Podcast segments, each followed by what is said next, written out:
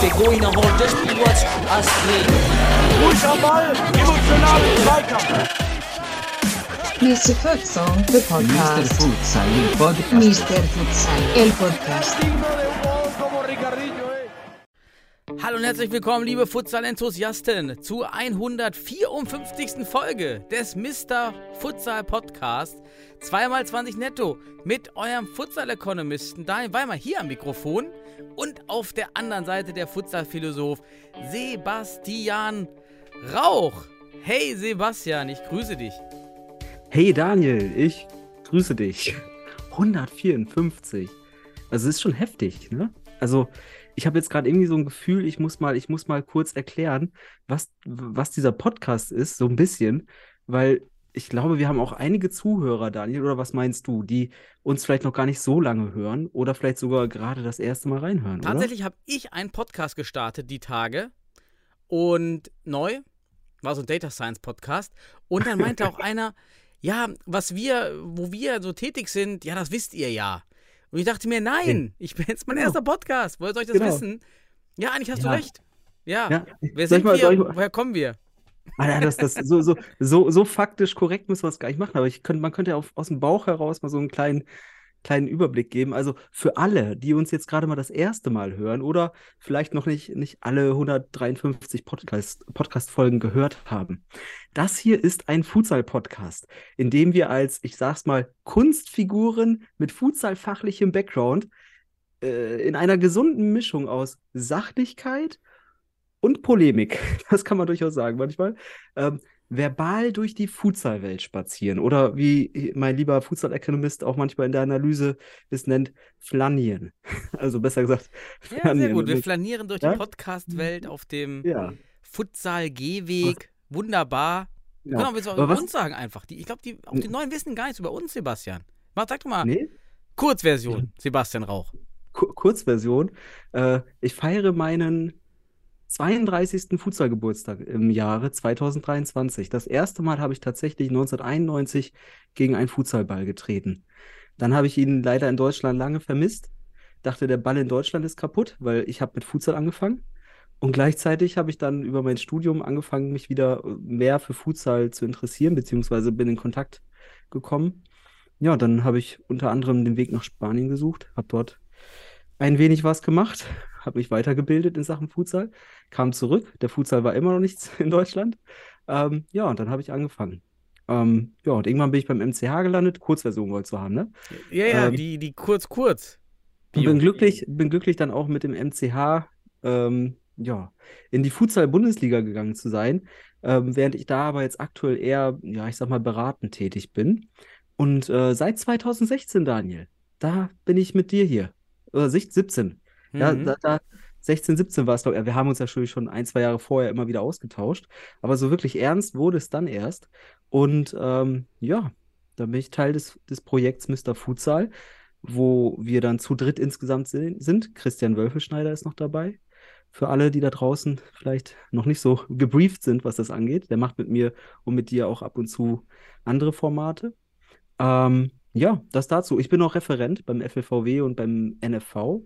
Ähm, da komme ich heute übrigens drauf. Das war nämlich eine geile Futsal-Woche für mich. Hab nur Futsal gehabt als Referent die Woche. Ähm, ja, das dazu. Und ich freue mich. Jede Woche mit dir hier, dieses kleine Podcast-Format. Total, mit dem Futsal. Economisten. Genau, also Daniel Weimar, mein Name, so richtig, vor, so Ja. richtig so Vorstellungs Vorstellungsinterviews. Jetzt sag nicht, dass du Ähm, promovierter Sportökonom muss bist. ich, er muss ja auch demnächst mehr vor, mehr Interviews führen. Ich bin nämlich in der Firma aufgerückt, das mache ich bei den Teamlead. Ab dem Oh. 1.3., also wieder in die Coach, ich rücke wieder in die Coach-Position.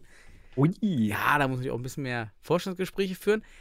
Und ja, 38 Jahre alt, zwei Kinder, habe Futsal seit 2006 kennengelernt, in Brasilien selbst, dann 2010 überhaupt in Deutschland angefangen damit zu spielen, beim PCF Mülheim, einige Trainerstationen, vor allen Dingen Spezialisierung auf Torwart, bin dann über verschiedenste Umwege bei Fortuna Düsseldorf gelandet und bin dort auch nach einem Trainerjob dort in der zweiten Mannschaft, nun da in der Abteilungsleitung zuständig für Finanzen und Verwaltung bei Fortuna Düsseldorf und bin auch immer an den Spieltagen aktiv dabei. Futsal Economist deswegen, und das wissen vielleicht auch wieder viele nicht, weil ich tatsächlich äh, empirische Sportökonomie promoviert und auch, man kann sagen, habilitiert habe. Ich war also berufungsfähig nach den Publikationen.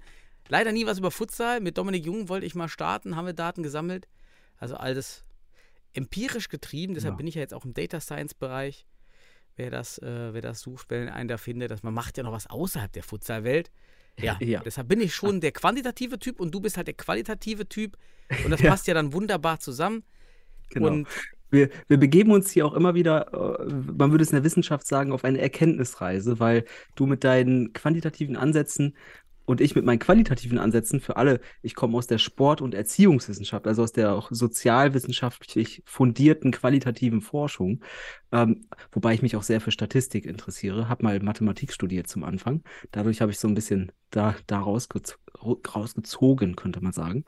Ja, unabhängig davon, so viel also ich merke gerade, wo du erzählst, man könnte so viel erzählen. Ich habe noch so viel vergessen. Es ist aber eine Kurzversion, Daniel. ja, nur so zum denke- Einstieg. Die Leute können ja Genau. nachlesen auf, dem, auf unseren Blogseiten und Genau. auch in der Aber was, Podcast-Beschreibung. was, wenn ich Zuhörer wär- wäre, Daniel, was würde mich interessieren auch? Was kann ich von diesem Podcast überhaupt erwarten? Also was hat sich mittlerweile so herausgebildet? Also ich denke, unser Hauptauftrag, aber du kannst den ja ergänzen, ne? also bitte und auch korrigieren, denn wir sind ja zu zweit. Aber unser Hauptauf Hauptauftrag in diesem Podcast oder mit diesem Podcast, den verfolgen wir ja schon auch in der Vermittlung von News, Informationen, Wissen über den Futsal, ja. Und das zum einen auf internationaler und gleichzeitig auch dann primär auf nationaler Ebene. Aber weiter ähm, analysieren wir auch gerne Futsalspiele, auch hier verbal. Vor allem halt wandert unser Blick insbesondere immer, immer wieder, immer wieder auf die Spiele der deutschen Futsal-Bundesliga, weil das ist das, was für uns bildlich präsent ist, äh, präsent ist. Und wenn das doch nicht genug ist, bei all dem hauen wir halt dann auch aufbauend auf unseren Erkenntnissen, ne, quantitativ, qualitativ auch gerne spannende Thesen raus, die nicht selten zutreffend sind. Aber wichtig auch, Daniel, das müssen wir sagen, da niemand von uns beiden hier in die Zukunft gucken kann, kennzeichnen wir diese im Rahmen unseres öffentlichen Verantwortungskontexts, so will ich es mal nennen, ähm, als Futsal-Thesenbrei.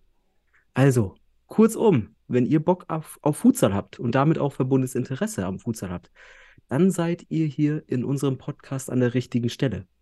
Ne? Wir beide, oder das wirst du gleich sicherlich auch noch vermitteln, oder auch, äh, wir werden das in den nächsten, weiß nicht, wie lange das heute hier geht, zweimal 20 netto vielleicht. Also wir lieben den Futsal, wir haben Spaß an diesem ähm, und wir hoffen natürlich, dass ihr da draußen diesen Spaß spürt beim Zuhören und auch eben diese Liebe und diesen Spaß Mhm. dadurch vermittelt bekommt. Sehr gut. Kann ich gar nichts hinzufügen, würde ich stehen lassen und einfach rüberspringen. Zum ersten Okay. Teil der News für die neuen. Jetzt geht's Ja. direkt los. Zack, wir haben auch keine guten Sorry, sorry, Übergänge. sorry, ich dachte so, ey, aus dem Bauch heraus, ey, wenn, wenn ich heute Zuhörer wäre, was würde Ja. ich wissen? Was Egal. willst du wissen? Äh, Das allererste. Natürlich. Dank an unsere Supporter des Futsal Podcast Schranks, auch noch an die neuen Hörer. Wir haben hier Ja. bei, ebenfalls bei mir hier einen Podcast Schrank eingerichtet, in dem eben jetzt schon zahlreiche Trikots und Schals und Wimpel hängen. Und uns hat jetzt auch ein unfassbares Paket erreicht aus Regensburg, was zunächst zurückgeschickt wurde. Und äh, Florian Mhm. Roth hat mir da nämlich geschrieben aus, von Regensburg. Und das Paket kam jetzt an. Heute sensationell. Ein niegelnagelneues Lukas Krul-Trikot aus der aktuellen Saison, glaube ich. Ja, genau. Ich gucke mal selber. Ich, ich glaube, es ist, das Al- vorstellen. es ist das Aufstiegstrikot sogar. Noch Aufstiegstrikot. geiler. Genau, das Aufstiegstrikot. Noch geiler. Niegelnagelneu. Das Etikett ist noch dran in der L. Zum Glück kann ich das noch tragen. Aber ich werde es ja in den Podcast-Schrank reinhängen. Dazu kam der Fuzzi. Das Futsal-Känguru des. SSV Jahren. Wusste ich gar nicht. Mega geil. Der Fuzzi. Und ein Glas süßer Senf. Den fand ich auch geil. So. Ja, doch geil. Daniel, das ist auch schön, ne? wenn wir so Geschenke kriegen. Man muss aber auch sagen, wir sind Fans von euch allen da draußen. Ne? Nicht nur die, die uns was schicken. Auch wenn wir jetzt hier gerade Jan Regensburg Trikot anziehen wollen würden. Ne? Aber ähm, Daniel, ich habe mal eine Frage. Warum bekommen wir eigentlich kein Geschenk für unseren Futsalschrank vom DFB? Also, das wäre doch mal ein schönes Zeichen an die Community, dass man uns, die hier von der Basis bis in die Elite berichten, also symbolisch mal mit einem kleinen Geschenk Unterstützung äh, So zukommen lässt. Freikarten im VIP-Bereich, meinst du?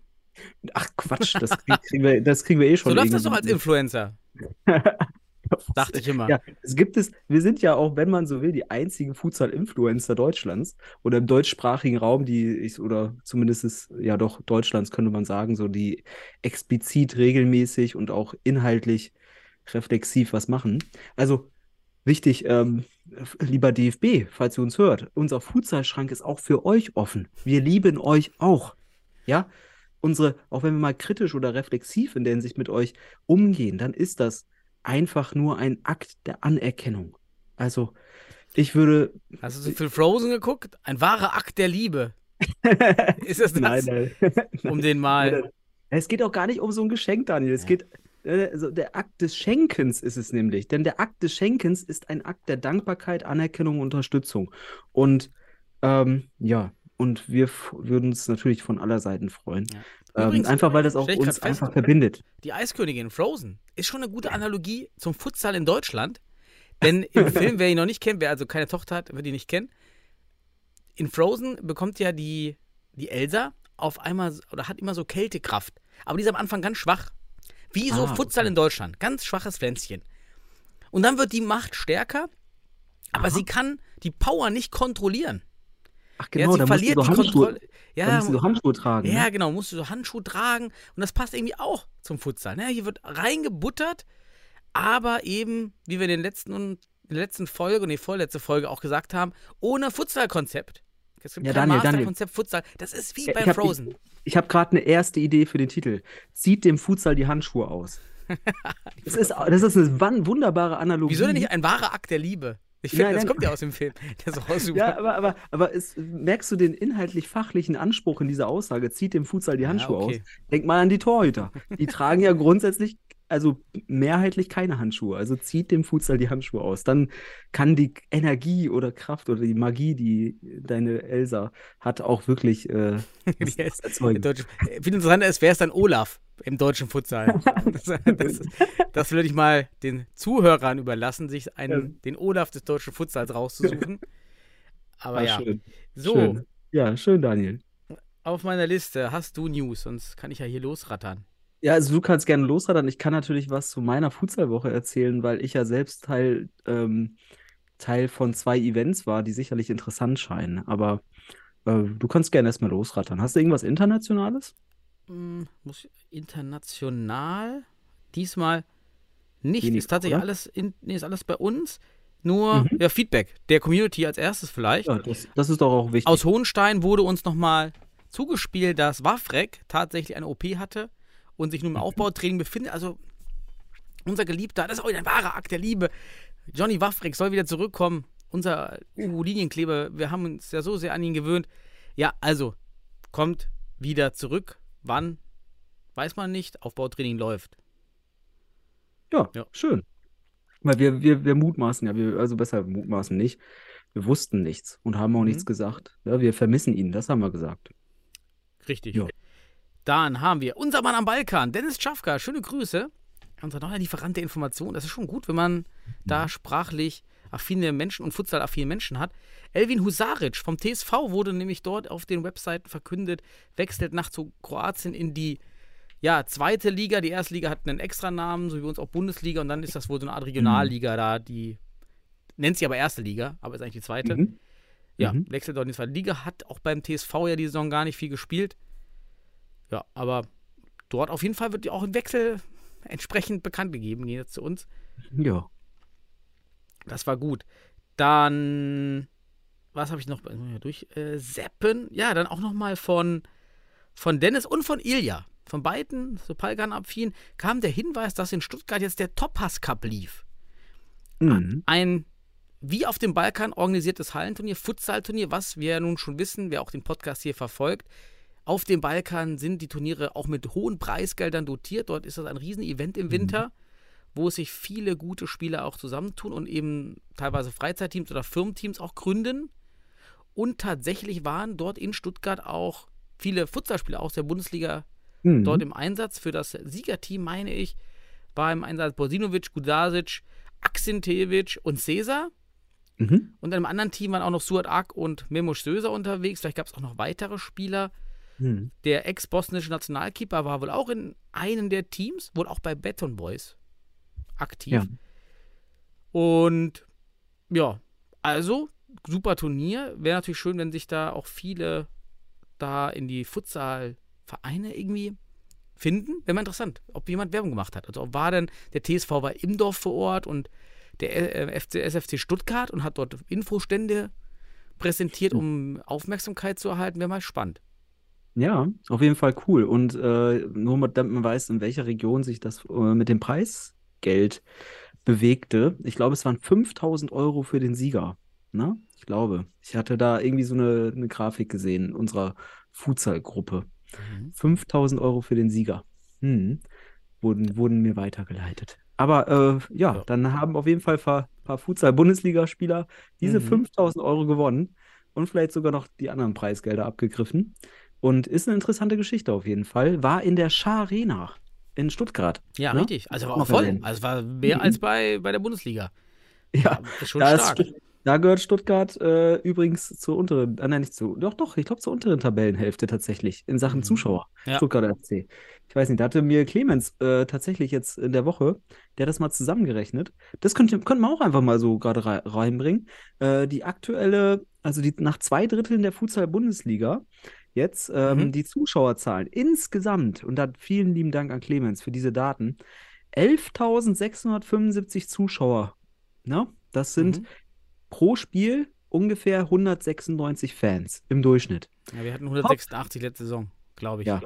Aber noch, äh, wir haben ja noch ein bisschen, ne? Also Mhm. ich, wir hoffen auf mehr, aber es kann auch sinken, denn du musst wissen, es wird wahrscheinlich sinken, denn der HSV hat die meisten mit 4, 419 im Schnitt. Aber da hatten wir natürlich dieses Highlight-Spiel mit 1400, was die Zahlen enorm nach oben drängt. Deswegen gehe ich eher davon aus, dass die Zahlen, wenn nicht nochmal so ein Highlight-Spiel ist, sinken. Ähm, da ist der HSV ganz vorne. Dann, ich glaube, zweiter ist Hot mit 318 Fans im Schnitt. Äh, dritter Regensburg, 205 Fans im Schnitt. Dann Weidendorf 197 und dann es wird immer enger, also um die 200 ist so ist wirklich der Schnitt. Äh, MCH mit 192 und sechster ist dann der Stuttgarter FC mit 170. Dann kommt eine Fortuna mit 164. Platz 8 ist Penzberg 110 und Platz 9 ist St. Pauli mit 109 und letzter ist Wacker abgeschlagen mit knapp 70, ich glaube 72 waren es. Genau. Man kann Ja. übrigens die als, als Club interner hat man ja DFB-Netzzugänge Mhm. und dort gibt es eine, eine Übersicht, eine auch als also eine Excel-Übersicht. Man kann sich eine Excel-Übersicht über die Ah. Zuschauer herunterladen, auch in der letzten Saison. Das hatte ich ja schon mal gemacht, immer den bis zum achten Spieltag letzte Saison und die Saison verglichen. Da lagen wir noch hinter der letzten Saison, vor allem Mhm. ohne das Hamburg-Spiel. Ja, aber cool. Ja, Ja, schon, äh, so schön. super Clemens, mega. Ja, ohne dass er diese Daten hat, hat er es selbst zusammengetragen. Mhm. Wunderbar. Ähm, ja, und am Ende der Saison werden wir auch mal abrechnen und gucken uns das genauer an, Daniel. Ne? Mhm. Du als Data Science Yeah. äh, Wissenschaftler Ah, für easy, easy für mich. Easy going. Ganz ja, fair. cool. René hat sich gemeldet noch, Podcast, hört an dem Podcast seit einigen Wochen und hat uns einige Infos aus zu den Hohenstein-Spielern, die wir letztens hinterfragt haben oder dazu Fragen gestellt haben. Leider Ja. waren die Links jetzt nicht offenbar und ich habe einen habe ich glaube ich gar nicht nachgeschaut. Aber vielen Dank Marvin, äh, René für die René aus dem Osten ist der René Mhm. und ja, das ist auf jeden Fall cool, dass man uns da auch die Infos zuschiebt. Information kam auch noch zum Spiel Höchst gegen Griesheim aus der Hessenliga. Dort gab es ja den Spielabbruch. Und tatsächlich war es wohl so, dass dort sechs Spieler bei Höchst aufgelaufen sind. Dann gab es zwei rote Karten für Höchst, also zu viert. Man kann ja weiterspielen. Okay. Dann, also man hat weitergespielt, dann, glaube ich, das Tor kassiert, dann das Timeout genommen, dann waren zwei Spieler verletzt. Und dann war Ja. halt Spielabbruch. Genau. So, also genau, wir haben uns ja gefragt, wie kommt sowas zustande? Jetzt haben wir die offizielle Erklärung. Genau. Jupp. Ja, interessant. Daniel, schön. Dann Sonst noch Feedback oder Informationen vor, aus der Community? Ja, also aus der Community nicht. Jetzt habe ich noch ein paar Transfer-News, die ich das so sehe. lass Und zwar der Liria holt immer mehr Spieler. Unser Favorit ja in der Regionalliga Ost, Nordost. Einmal Marvin Petkovic, Mm. Perkovic, kommt zurück, zieht zurück nach Berlin, hat Erfahrung in Frankreich, Polen, auch mal schon oder auch schon früher bei Hohenstein-Erztal und CFC Hertha Mhm. dabei und Ali Fayasi. Wir hatten am Saisonstart schon über ihn berichtet. Iranischer Spieler, auch dort in der Top-Liga aktiv. War Mhm. bei Kroatia Berlin irgendwie und ist jetzt rüber gewechselt zu Liria. Mhm. Man kann gespannt sein, wie er dort einschlägt und die, der FC Liria wird auf jeden Fall heißer Kandidat auf den Aufstieg.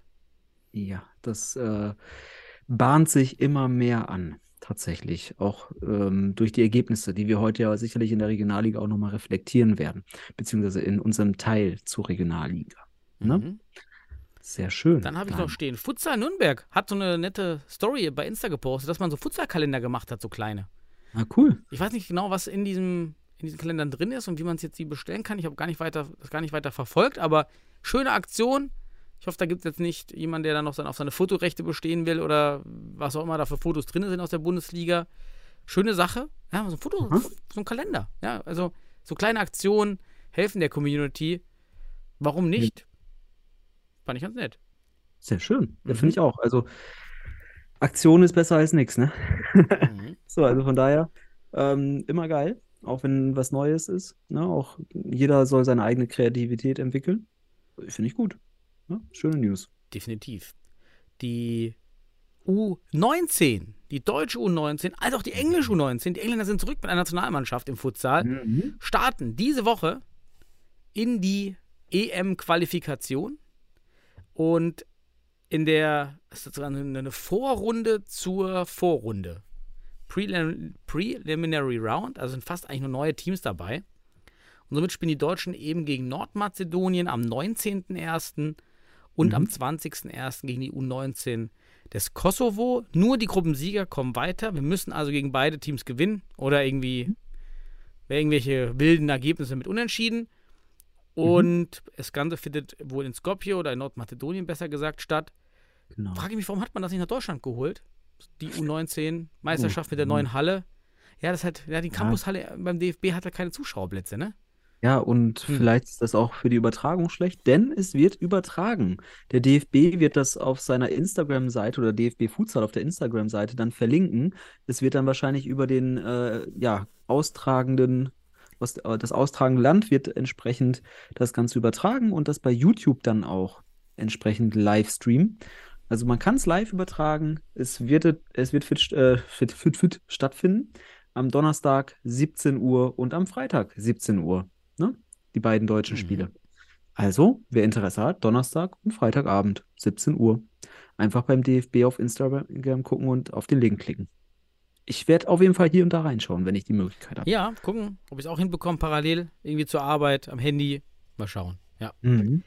Ja, Letzte, cool. letzte News kommt eigentlich von dir. Das Anime Blue Lock. Blue Lock, Oh ne? ja. Dafür, willst du dazu was sagen? Das war ja auch dein, deine Entdeckung.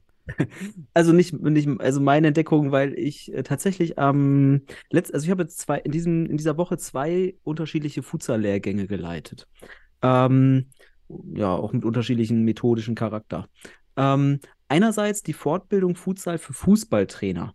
Die habe ich äh, vom Mittwoch bis Freitag beim NFV, beim Niedersächsischen Verband in Basinghausen geleitet. Und da gab es einen Teilnehmer, liebe Grüße an Fabienne.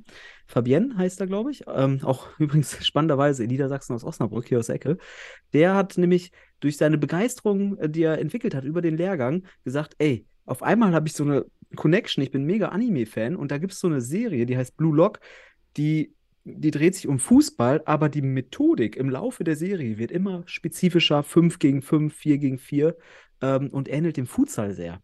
Das heißt, äh, die Japaner, also die Serie, da geht es darum, die Japaner verlieren und verlieren, also mehr oder weniger wie die Deutschen, ähm, kommen im Fußball nicht weiter und die bilden so Trainingscamps für die besten Spieler Japans mit einem, wie nennt man diese, diese Serie nochmal? Ähm, oh Gott, die so, so aus, aus Korea, Südkorea. Ähm, Die Futsal-Serie. Nein, nein, diese, diese, äh, ah, wo die, wo die äh, so Spiele austragen und dann rausfliegen und so weiter und äh, teilweise.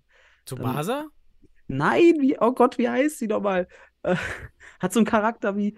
Oh, jetzt, ich komme nicht auf den Begriff, Daniel, aber ähm, oh, wie heißen das nochmal? Split, Split, nein, äh, oh Gott, Split Games oder sowas? Ne, ich weiß Ach, es nicht mehr. Ah. Squid Games. Squid Ja. Games, genau. Ja, klar. Ach so, die genau. Netflix-Serie. Oh Okay. Gott, das hing mir die ganze Zeit auf, auf, auf der Zunge. Und diesen Charakter hat man das, dass die fliegen, wenn sie nicht gewinnen, fliegen sie raus und dürfen nie wieder im japanischen Fußball spielen und so weiter. Und das mit so Futsal-Methodik und so weiter. Mega geil. Äh, wurde mir empfohlen. Und das äh, bei einer Fußball-Lizenzfortbildung Futsal von einem Teilnehmer. Deswegen ist das auch hier meine wärmste Empfehlung für alle da draußen, die auf Anime-Sportserien stehen. Ne? Futsal Boys. Ich habe sie immer noch nicht Futsal. geschaut. Eigentlich eine Schande. Ich muss Eine Schande. schauen. Gut, Ja. aber lass mich kurz berichten. Äh, es gibt nämlich, das finde ich ganz spannend, es könnte sogar ein schönes Thema werden. So ein kleiner, ja, so ein kleiner, kleiner Themenschwerpunkt hier, der über News hinausgeht. Was mir aufgefallen ist, Daniel, ne, bei so einem 20 Lerneinheiten Lizenzverlängerungs Fortbildungslehrgang für Fußballer, wo es um Futsal geht, wenn man da am Anfang Erwartungen abfragt, was meinst du, was, oder einfach, warum sind die da? Was würdest du sagen? Was sagen die? Ja, also viele, ich hatte ja auch mal so einen Lehrgang oder so eine, so eine Weiterbildung. Viele für den Schein, für diese Weiterbildungsschein, weil Also- andere Termine nämlich terminlich belegt waren und das Aha. sozusagen die letzte Option war. Ja. Oder ja, wirklich aus Interesse, weil man vielleicht mehr in der Halle machen möchte oder auch die, die Thematiken lernen will, ne? Hm.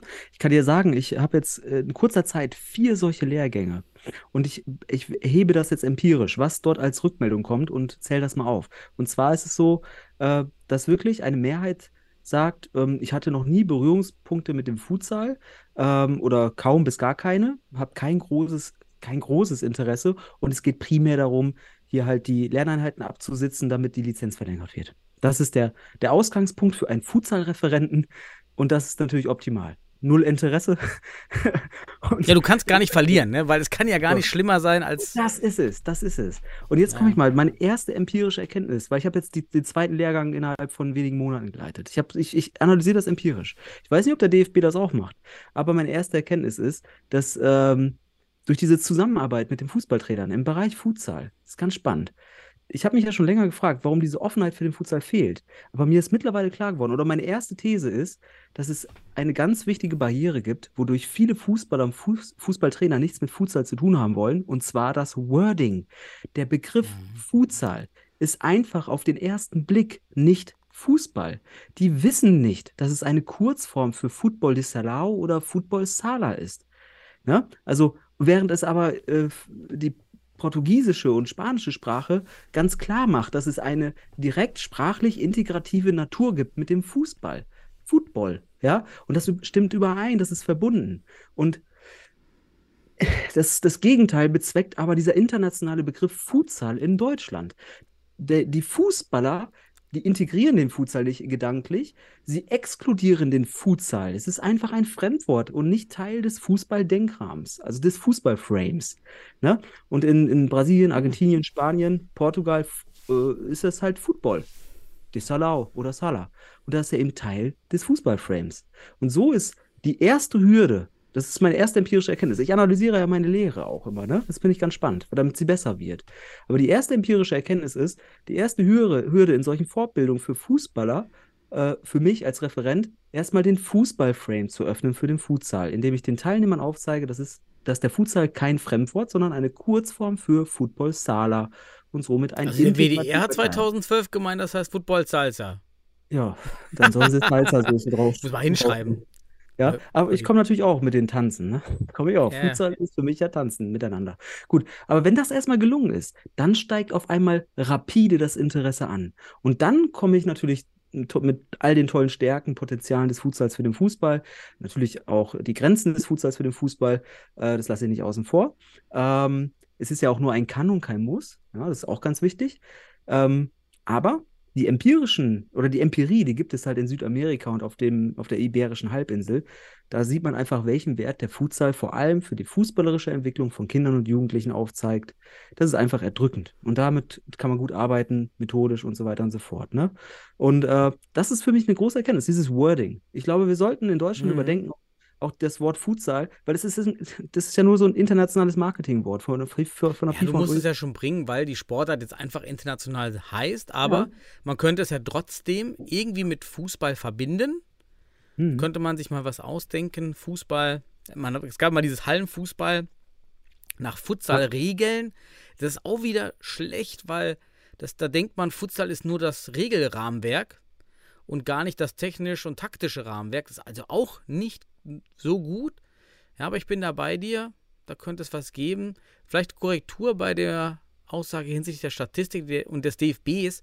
Denn diese Lehrgänge, von denen du sprichst, das sind, das ist die Aufgabe der Landesverbände tatsächlich. Mhm. Ja, und genau. Regionalverbände, das heißt, die müssten mal Statistik Ja, führen. stopp, ich glaub, stopp, Daniel. Das ist ja der Punkt. Jetzt, komm, jetzt, jetzt grätsche ich gerade rein, weil der DFB hat ja das gesamte Lizenzsystem verändert und gibt jetzt vor, äh, gibt jetzt Form, ach, gibt jetzt die ganzen Unterlagen für diese Fortbildung. Und diesen Unterlagen, ich, ich muss als, als, ich habe natürlich die Freiheit der Lehre, das ist wunderbar. Ich kann das natürlich dann ja anpassen.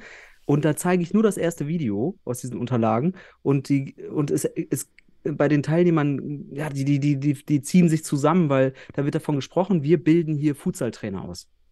Und die können mit diesem Begriff, der, der Begriff wird nicht geklärt. Nicht, also wird nicht als Fu- Fußball vermittelt. Und dann muss ich, dann setze ich da an. Das ist ganz spannend. Also der DFB gibt tatsächlich mittlerweile schon sehr weit vor, bis in die Landesverbände, aber die Freiheit der Lehre gilt halt für die Landesverbände.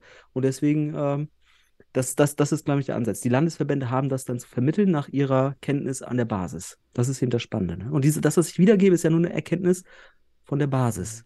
aber Ja. bei dir waren ja jetzt auch Futsal-Trainer, Futsal-Spieler da. Nee, das war am Sonntag beim Workshop in, in, in Westfalen. Okay, Das war jetzt kannst du mal kurz den Workshop abgrenzen von den anderen Lehrgängen für die Zuhörer? Äh, okay, kommen wir, kommen wir rüber. Also erstmal nochmal abschließend in, in Niedersachsen, voller Erfolg. Alle waren am Ende begeistert. Mehrere haben mich angefragt, um Kinder und Jugendliche in deren Vereinen, äh, äh, besser gesagt, die Kinder- und Jugendtrainer in deren Verein fortzubilden, weil sie es als integrativen Teil des Fußballs verstanden haben. Wunderbar. Das nur als so als Erkenntnis. Ich bin total glücklich über sowas, wenn sowas kommt. Ne? Ich denke, da können wir alle nur von profitieren, weil das eine, eine Kultur und ein Denken, offen, offener Denkraum für den Futsal wird. Aber kommen wir mal auf Sonntag. Ähm, genau. Ähm, da haben wir in, beim FLVW, also beim Westfälischen Fußball- und Leichtathletikverband, ähm, genauer gesagt am Sonntag, wie gesagt, äh, gemeinsam mit Cleverson Pelk habe ich äh, vom MCR Futsal Club, also der, der Futsal-Bundestrainer, äh, Bu- Bundes, der Bundesliga-Trainer, Bundestrainer. Oha. Oh, da ein, ein freudscher Versprecher. Ja, wen ich mir da alles wünschen würde. Ähm, nein, unabhängig davon. Übrigens, Marcel Losfeld habe ich am Wochenende getroffen. Kommen wir gleich drauf. Ähm, beim Thema Bundesliga. Ähm, aber mit Clevers und Pelk habe ich beim FLVW einen Futsal-Workshop durchgeführt mit dem Thema Taktik und Technik und Untertitel für ein effizienteres Spielverständnis. Und eigentlich, und das grenzte den Workshop ab von diesem Fortbildungslehrgang, äh, war dieser Workshop primär für Futsal-Trainer und Spieler gedacht. Ähm, ja, und da kann man sagen, während in, beim im Niedersächsischen Verband 100% Fußballtrainer waren, waren hier so ungefähr 85 bis, äh, 75 bis 85 Prozent äh, Teilnehmer aus dem Futsal. Und zwar aus dem westfälischen Futsal und auch Teilnehmer aus dem Niederrhein. Ne? Auch ganz spannend. Ähm, gut. Da aber auch ein paar Fußballer und Fußballerinnen da waren, ja, haben wir den Workshop auch mal spontan nochmal mit Basics äh, wie Regelschulung etc. bereichert. Ne? Nur kurz aufgeführt, worum geht's. Also, was, was ist Futsal? Kurz geklärt. Da haben wir natürlich auch die, die Rückmeldung der Teilnehmer, der Futsal, Futsaler wunderbar eingebaut, weil die konnten das den anderen wunderbar also vorlegen. Wir haben es dann einfach als Referenten ergänzt. Ähm, das war super spannend. Ähm, aber ich kann es nochmal inhaltlich sagen, was haben wir gemacht? Ähm, wir sind zu, äh, zunächst über individualtaktische Perspektiven aus Defensive und Offensive in ein Gruppenverständnis des Futsals gekommen und haben das dann aufbauend auf Theorie mit einer Praxiseinheit jeweils begleitet und gefördert. Danach gab es einen weiteren Schwerpunkt, ähm, haben wir anschließend, ich muss mal überlegen, wir haben es genannt, Spezialthema Konter- und Umschaltspiel. Ähm, da wollten wir verdeutlichen, auch wirklich, wie viel Spaß es machen kann, die entstehenden Komplexitäten in diesem Bereich des Futsals, also im Konter- und Umschaltspiel, zu reflektieren, in Hinsicht auf Offensive und Defensive und haben dann auch in der Praxis insgesamt die Übung von einfach bis in ein wirklich recht hohes Niveau geführt, wodurch die Teilnehmer, sei es mit Vorerfahrung oder auch weniger Vorerfahrung, diese theoretischen Inhalte nochmal richtig gut aufsaugen konnten und dann auch wunderbar reflektiert haben. Und das hat auch mega Spaß gemacht. Und äh, liebe Grüße gehen in Richtung Holzpfosten Schwerte, TV Ferl, äh, Futsal Falcons Langenberg und sogar an den Niederrhein zum PCF Mülheim und, und, und natürlich an alle, die ich jetzt noch vergessen habe und jetzt aufgrund der Zeit nicht alle einzeln irgendwie aufzählen kann. Aber eben diese genannten Vereine haben Teilnehmer zu unserem Workshop versendet, unter anderem. Ähm, und das Feedback war auch durchweg positiv. Ähm, Spannend fand ich differenziertes Feedback auch nochmal, weil wir hatten ja Fußballer und Futsaler gleich parallel miteinander. Das war das Geile, ne? Ähm, denn die Fußballer, die haben durchaus gesagt, oh, das war schon ein bisschen viel und so weiter für die, ein bisschen neu. Ähm, und da äußerte sich der Wunsch nach einem derartigen Workshop in Vorbereitung auf die Hallensaison. Ne? Das ist ja irgendwie logisch, ne? Ja, was wir schon mal, was wir eigentlich machen wollten als Podcast. Genau, so in Richtung November müsste. Es ist auch die Erkenntnis für mich, Daniel, diesen Podcast müssen wir nicht im, äh, zu Weihnachten machen, sondern im November. Ja, ja, müssen wir viel früher machen, das stimmt. Genau, genau, genau. Dann, dann hängt er nämlich im Raum und ich, ich würde ihn dann auch weiterempfehlen. Ich würde sogar vielleicht, äh, na, keine Ahnung, vielleicht machen wir dann zusammen die Vorbereitung auf die Hallensaison. Können wir machen. Äh, sogar in der Halle. Und äh, ja, und für die Futsaler, da versuchen wir tatsächlich, weil sie haben sich mehr gewünscht, ähm, weil wir das auch wirklich sehr, äh, am Ende wirklich ganz, ganz spannend war es. Ähm, und da versuche ich dann jetzt demnächst einen zweiten Workshop mit weiteren interessanten Futsal-Themen zu organisieren. Und wie du weißt, bin ich ja schon ordentlich auf Referentenakquise. Ne? Also ich suche schon nach Referenten für den zweiten Teil. Mal gucken, worum es sich dann drehen wird. Ähm, bin gespannt und gleichzeitig muss ich auch erstmal den FLVW dazu bewegen, ähm, da das Ganze zu unterstützen. Aber ich denke, nach so einem Feedback, alle 16 Teilnehmer waren super, super drauf, haben, also du weißt ja nie, ob das auch ehrliches Feedback ist. Natürlich, man ist ja auch sozial erwünscht, wenn du das in der Runde mal abfragst. Aber der Tenor war grundsätzlich positiv und das Schöne ist, die Vereine haben sogar geteilt, haben, die, haben Bilder gemacht und haben, haben äh, geworben dafür, ähm, haben sich bedankt. Nur der FLVW selbst hat noch keinen Bericht gemacht. Also ich habe auch wirklich viele Insta-Stories da äh, mit dem Workshop und mit dir gesehen. Mhm. Habe hab ich dich mal wieder öfters gesehen, als ich dich sehen wollte, aber okay. und fand das gut. Also es ist schön, das hat uns in Corona gefehlt, genau diese Multiplikatorlehrgänge. Ja, Ja. das fehlt dann halt. Übrigens, Multiplikatorlehrgang, wo ist eigentlich unser Zertifikat aus dem Jahr 2015? Bekommen wir das noch? Oder? Ja. Eigentlich sind wir, ja- eigentlich sind wir ja UEFA Futsal B äh, äh, Ja, wurde uns versprochen, ja. Ohne Scheiß, ey, das, ich, ich, man kann sagen, das ist echt höchst unprofessionell gewesen. Man hat uns das echt im, im Vorlauf auf diese, wir haben unsere, unsere Arbeitszeit, also Urlaubszeit geopfert dafür, dass wir da mehrere Wochen, wir waren mehrere Wochen da, Daniel, in, ich weiß noch, in, in Hennef und in Duisburg und so weiter. Ja, das war schon Ähm, ein bisschen Aufwand für nichts ja. am Ende. Also doch, Genau, na gut, wir haben uns kennengelernt. Ey, Sebastian Ja. musst du so sehen. Es war Ja, die also, größte Fügung im deutschen Futsal. Intensiver, wir haben gemerkt, wir beide sind die beiden, die da am meisten Kritik äußern. Zusammen mit Jörg Osowski, ich kann mich noch erinnern. Wir haben da richtig äh, auch mal äh, was anderes gesagt. Das fand ich richtig cool, Daniel. Also dadurch haben wir uns irgendwie gefunden. Weißt du noch, als, als uns der eine Fu- Fußballtrainer nicht glauben wollte, dass das Tor, welches, ich glaube, Marcel da gezeigt, nicht Marcel, ähm, Benny Mörs gezeigt hatte, Ja. dass das ein Pickeschuss war. Und er ganz überzeugt, ne, Nee. das kann ich mir nicht vorstellen, Nee. dass das Pick ist. Nie im Leben. Die Nie, nie. Intensität, die Stärke mit der Picke, Genau. niemals. Das war unglaublich für ihn. Mhm. Ne? Ja, War, Genau, natürlich ich Picke, war natürlich Picke, klar. ich natürlich, kann man dann wunderbar zeigen. Ja, ich kann mich noch erinnern. Aber Daniel, du hast recht, wo sind unsere Diplome? Äh, wir müssten eigentlich nur noch die, die Prüfung ab. Wir haben Lehrprobe haben wir gemacht. Das ist auch. Wir müssen jetzt eigentlich nur noch eine mündliche Prüfung machen oder so. Äh, oder eine schriftliche Prüfung. Ich weiß gar nicht, was jetzt genau Vorgabe ist. Aber wir haben die Lerneinheiten alle gemacht. Wir haben da 120 oder 140 Lerneinheiten absolviert. Ähm, und äh, am Ende haben wir ein Zertifikat. Also Daniel, wir dürfen uns wenigstens offiziell DFB Futsal Instrukteure nennen, glaube ich. Ja, da können wir doch vielleicht auch bei Wacker als Trainer anfangen, denn Wacker hat ja immer noch keinen Lizenztrainer. ja. Wir hatten das letzte Woche, Genau. dass ich mich da schon, dass Hast ich da schon in gebrochen? Rage war. Du Es hast dich doch dabei. offiziell, dieser, die Kritik war doch einfach deine Bewerbung. Komm, das war doch deine Bewerbung. Du willst dahin. Genau, richtig. Trainer bitte werden bei Wacker. Ja, richtig.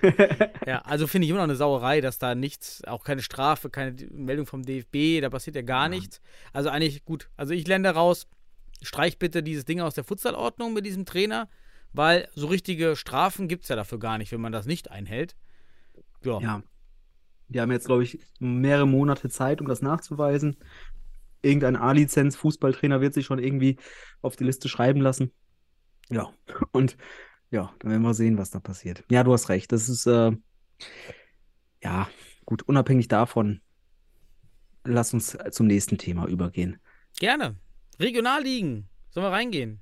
Ja, sehr gerne. Da gab es ja wieder Action, Mhm. was mich sehr gefreut hat. Und du darfst heute starten. Mit welcher Boah, ich möchtest klicke ja du aufs denn erste starten? bei mir in den Favoriten. Und Wer das ist die denn Regionalliga? Süd. Mhm. Und dort gab es keine Überraschung. Paas gewinnt 6 zu 3 gegen 1860 München. Die zweite von Weil Ebendorf gewinnt auch gegen ASC Neuenheim. Weiterhin letzter. Mhm. Neuried sichert sich so ein bisschen im Mittelfeld ab mit einem 5 zu 3 Sieg gegen Karlsruhe. Pass. Uneinholbar für mich hier. 37 Punkte. Beton Boys Platz 2. 23 Punkte. Also da muss ja schon echt ein Weltuntergang bei, bei Pass kommen. Die Insolvenz. Also, Bald ist es rechnerisch auch durch. Muss ja sehen. genau, Jetzt sind bald schon sogar rechnerisch 14, möglich, ja. dann sind es dann sind's elf und dann brauchen, ich glaube, die brauchen noch zwei Siege, ja, ein Sieg, zwei Siege, weil es sind ja auch nur noch, äh, ja, was sind noch, 18 Spieltage sind, also noch fünf Mhm. Spieltage für, also ich glaube, ein oder zwei Siege noch für Pass und dann sind die offiziell in der Bundesliga-Relegation. Also ich denke, ich denke, da, das ist die Liga, wo nichts mehr schiefgehen wird jetzt, also wo wir klare Aussagen treffen können. Ja, Ja. tatsächlich. Ja, cool. Wo wollen wir als nächstes, zunächst weiter hinfliegen? Oder hast du noch mehr zur Nee. Süd? G- Gerne, bei mir ist es nächste West hier in, in meinem. Ach, du Ja. bist doch wieder so un, du, un, unsortiert. Lass uns mal in den Südwesten gehen. Wenn es da Als nämlich ob das irgendeinen der Zuhörer interessiert. Oder das überhaupt nicht wahrnimmt. ich, wir, müssen die, wir müssen die metaphorisch auf der Karte bewegen. Ne? Also gehen wir jetzt im Uhrzeigersinn in den Südwesten, aber ich glaube, da gab es nichts. Ich glaube, da gab es Ich nichts. als quantitativer Typ gehe einfach die Liste durch. Ja, alles gut, alles gut. Im Südwesten gab es äh, nichts. Spielfrei. Genau, 14. hat's sich gelohnt. Spielfrei. Ja, jetzt kommen wir rüber in den Westen. Im Ja, Westen Neues gab es auch nur ein Spiel. Mhm. Cheruska Dortmund zerlegt Detmold. leider, Detmold zerlegt leider den PCF Mülheim mit 10 zu 2. Man muss auch sagen, ja, beim PCF wenig, nur, also fast wie beim HSV in der Bundesliga, nur zwei Mhm. Auswechselspieler. Wirklich, ja, da, da sieht es aktuell nicht, nicht so gut aus in, den, in, der Quantität, in der Quantität. Mhm. Ich hoffe, die erholen sich wieder. Ja, und Cheruska war da mit einem, mit einem ordentlichen Kader am Start. Mhm. Bin ich Aber mal guck- gespannt, wie es da weitergeht, ja. Gu- Guck dir mal die Top 4 der Liga an, wie spannend das ist. Stell dir mal vor, die Futsal Panthers gewinnen gegen die Holzpfosten Schwerte und Cheruska Detmold gewinnt gegen die Futsal Panthers. Dann sind die auf einmal, ich glaube, äh, punktgleich mit den Futsal Panthers an der Spitze. Ne? Das ist total interessant. Ne? Also muss ja, oder besser, Cheruska Detmold gewinnt gegen Köln. Ähm, ja, habe ich ja gerade gesagt. Dann sind die an der Spitze. Also Detmold ist noch voll im Geschäft um die Relegation tatsächlich. Ähm, und die Hälfte ist jetzt gespielt, ne? Wenn man so will. Gut die Hälfte. Ähm, Gütersloh auch noch mit 18 Punkten. Wenn da oben sich ein bisschen Mischmasch ergibt und Gütersloh gewinnt seine Spiele, sind die auch voll im Geschäft. Also ich finde, die Liga ist mega Mhm. reizvoll. Ähm, Schwerte zwar aktuell vorne mit 24 Punkten, aber 10 Spiele, während Köln mit 9 Spielen und 22 Punkten dahinter sitzt und Cheruska mit 19 Punkten und 9 Spielen und Gütersloh mit 18. Das heißt, wenn Detmold gegen Köln gewinnt und Köln gegen Schwerte, dann fighten Köln und Detmold auf einmal weiter. Ne? Punkt gleich. Absolut spannende Liga, mega. Ja, Ist Mega toll. geil. So, freu, freut mich mega. Also sollte man auch mal Werbung machen und hingehen für alle, die in der Mhm. Region wohnen. Nach Detmold, Köln, Schwerte und Gütersloh und Wuppertal und Münster und so weiter. Äh, und wer da noch alles spielt in der Liga, die ich jetzt vergessen habe. Niederrhein-Zocker, genau, wir wollen den Niederrhein nicht vergessen. Und den Sportclub am Rhein, Fenerbahce. Mit Dietmar Hirsch, wer ihn noch kennt, früher habe ich noch als, Ja. als Panini-Karten, habe ich noch Dietmar Hirsch. Ist ja damals beim MSV und ist ja bei Niederrhein Socker in dieser Akademie auf jeden Fall einer der Gesellschafter, meine ich, wenn ich das, wenn ich die, das Konstrukt richtig verstanden habe, in Aha. dieser Fußballschule. Okay. Und spielt auch ab und zu mit. Ich weiß nicht, ob er diese Saison mitgespielt hat, aber ja, war ab und zu dabei. Er ist ja auch irgendwie in die 40, 50, was, also das war in den 90ern, als Dietmar Hirsch gespielt hat. Ja. Aber wir sind die, ja noch Kinder der 90er. Von daher, Ja, alle Ich- da draußen, die auch aus diesen, aus den 90ern kommen oder aus Kinder der 90er sind, können es verstehen. Vielleicht. Gut, Daniel, gehen wir in den Norden, oder? ja, auch nicht viel los. Da gab es ein Spielchen, und zwar die BFC Futsal Löwen Nordheide, haben 3 zu 4 verloren gegen den FC Fortuna Hamburg. Hat jetzt keine große Auswirkung auf die Tabelle gehabt, außer dass Fortuna Hamburg vom Abstiegsplatz auf den Mhm. Nicht-Abstiegsplatz hüpft äh, und sozusagen gegen und, und, und Nordheide runterschubst. Es war also ein direktes Duell. Also, ich, blöd gesagt, von mir ist nichts passiert. War ein wichtiges Duell, äh, weil Hamburg hat sich jetzt äh, Mhm. durch dieses, das direkte Abstiegsduell erstmal vorgeschoben. Ich würde sagen, kennst, sagt dir Hirfendal-Index etwas? Oder Gini-Koeffizient, das ist eine Ausgeglichenheit einer Gruppe. Ja, Und ich glaube, hier ist auf jeden Fall die Ausgeglichenheit am größten von allen Mhm. Ligen, weil auch die letzten Hannover und die Löwen Nordheide haben alle sechs, acht Punkte und in anderen Ligen haben die letzten Ja. Letztplatzierten irgendwie ein oder null Punkte. Also hier gibt es auf jeden Woran liegt das? Was meinst du? Wo- Wollen, wir sollten die Ergebnisse mal darauf analysi hin analysieren, ob das vielleicht durch Auswärtsschwäche entstehen kann. Vielleicht, weißt du, dass Mannschaften dann Auswärtsspiele nur mit fünf Leuten antreten oder so, ne, dass dann dennoch Punkte nach unten abgegeben werden. Bin, ähm, Einfach habe jetzt nicht den Überblick. Ist einfach einfach, weil Gefühl so viele eben oben weg sind. Also einfach, weil eben drei in die Bundesliga aufgestiegen sind und dann hast du eben nicht einen so einen Zerstörer drin wie Paas, der dafür sorgt, dass Neuenheim eben so ein Torverhältnis hat oder Liria im Nordosten Ja. dann Siemensstadt Ja. kaputt schießt. Das hast du halt hier nicht. Hier, sind, hier fehlen Ja. halt drei Teams. Ja? Überleg das mal, das Ja, Pauli hast- wäre nicht aufgestiegen, Wacker, so und die würden da vorne wegmarschieren. Ja, die Hegemonie der, der, Mhm. der Bundesliga-Teams ist jetzt weg. Spannend. Und es bahnt sich auch ein spannendes Rennen an zwischen Sparta, äh, Futsal Hamburg äh, und dem PTSK Kiel. Ja, stehen an 1 und 2 mit jeweils 26 und 25 Punkten. Noch sechs Spieltage. Also es, es geht jetzt in Richtung äh, End, Endspurt. Ähm, jetzt da dürfen sich beide Teams keine Ausrutscher mehr erlauben. Und ich hoffe natürlich wiederum auf einen Livestream, wenn die beiden Teams aufeinandertreffen, wie damals, PTSK gegen Pauli. Ich kann mich noch erinnern, dieser Livestream aus Kiel. Kennst du dich noch erinnern? Äh, da Ja, Da Livestream, war, ne? ich habe den auch damals geschaut. War vollkommen Ja. ausreichend. Also Genau. einfach dabei sein. Und ich kann mich erinnern, wir haben kommentiert und so weiter, war richtig geil. Ich hoffe, da gibt es wieder einen Livestream. Wenn es da so ein Topspiel gibt, würde ich auch sicherlich hinschauen. Also, ja, aber auf, auch eine mega spannende Geschichte, auch wenn es nur zwei Teams sind, jetzt nicht vergleichbar mit dem Westen, mit den vier Teams, aber im Norden ist auch ordentlich Spannung drin. Oben, wie du auch gerade, und, und wie du gesagt hast, unten auch. Da ist auch viel Spannung drin. Also von daher, interessante Liga. Letzte Regionalliga. Die Frauen. Dort wurde gespielt. Nee, warte. Mehr als. Haben Achso, wir- haben wir es vergessen? Der Nord Nordosten. Ah, ne? richtig. Hast du im Gedanken schon abge Wieso? Lass da einfach die Frauen machen. Willst du jetzt hinten anstellen oder was? Die, das Beste kommt zum Schluss. So, jetzt können wir das so sagen. Ähm, die Frauen kommen dann zum Schluss. Ähm, aber im Nordosten gab es Spiele und zwar auch eben ein ganz, ganz entscheidendes. Ja, Daniel, willst du sagen, was für ein Spiel es gab? Ja, ich glaube, das war die Entscheidung um den Meister in der Ja. Regionalliga Nordost. Also Liria schlägt den Zweitplatzierten mit 15 zu 1. Also wo hat man denn das schon mal? Selbst im deutschen Futsal kann ich mich nicht entsinnen, dass es mal so ein Ergebnis zwischen dem ersten und zweiten in einer Regionalliga gab. Bitte, liebe Community, bestraft mich mal wieder äh, eines Falschen. Nee, wie sagt man das? Bestraft mich eines Besseren. Ja, Ja doch. Und sagt Bescheid. Aber in meiner Erinnerung ist das schon richtig ja, deutlich. das ist sehr deutlich. Vor allem aber, das ist spannend, zur Halbzeit stand es in Anführungsstrichen nur 3 zu 0 für Liria. Mhm. Und in der zweiten Halbzeit hat Liria dann sehr schnell den Sack zugemacht. Und dann hagelte es auch erstmal noch für Kroatien ein paar rote Karten.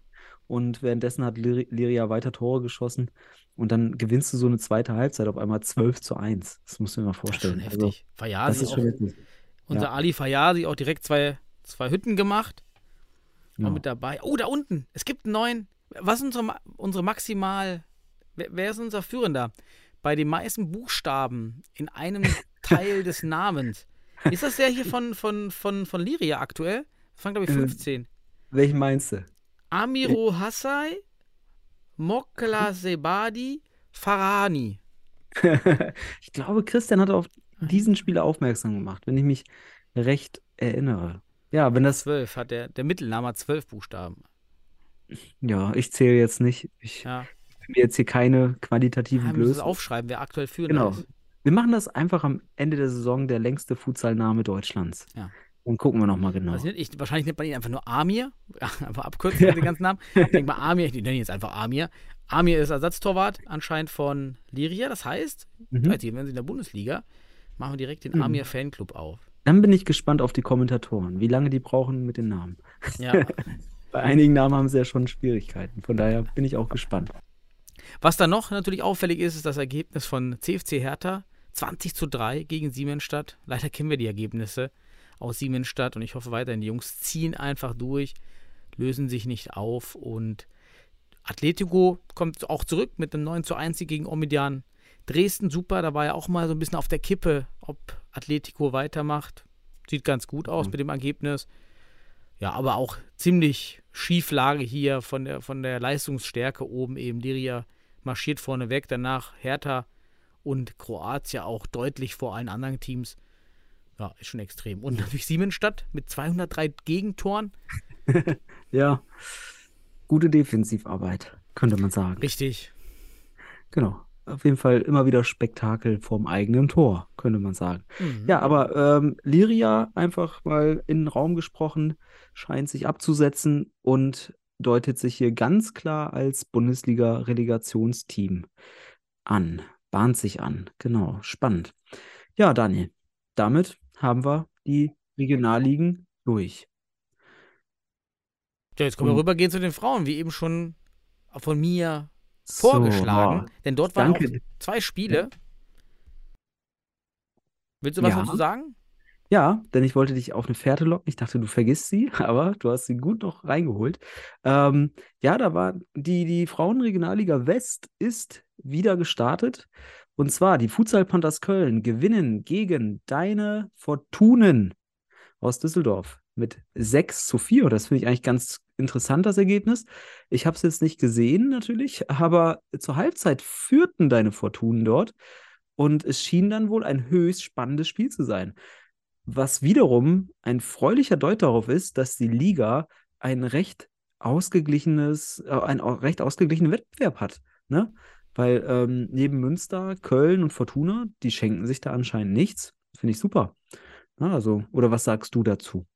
Also wir waren auch im Verein happy mit dem Ergebnis, zufrieden vielleicht ist das bessere Wort, denn gegen die Kölner, die wirklich dominierend sind, auch den UFC Münster ja dieses Jahr schon in die Schranken gewiesen haben.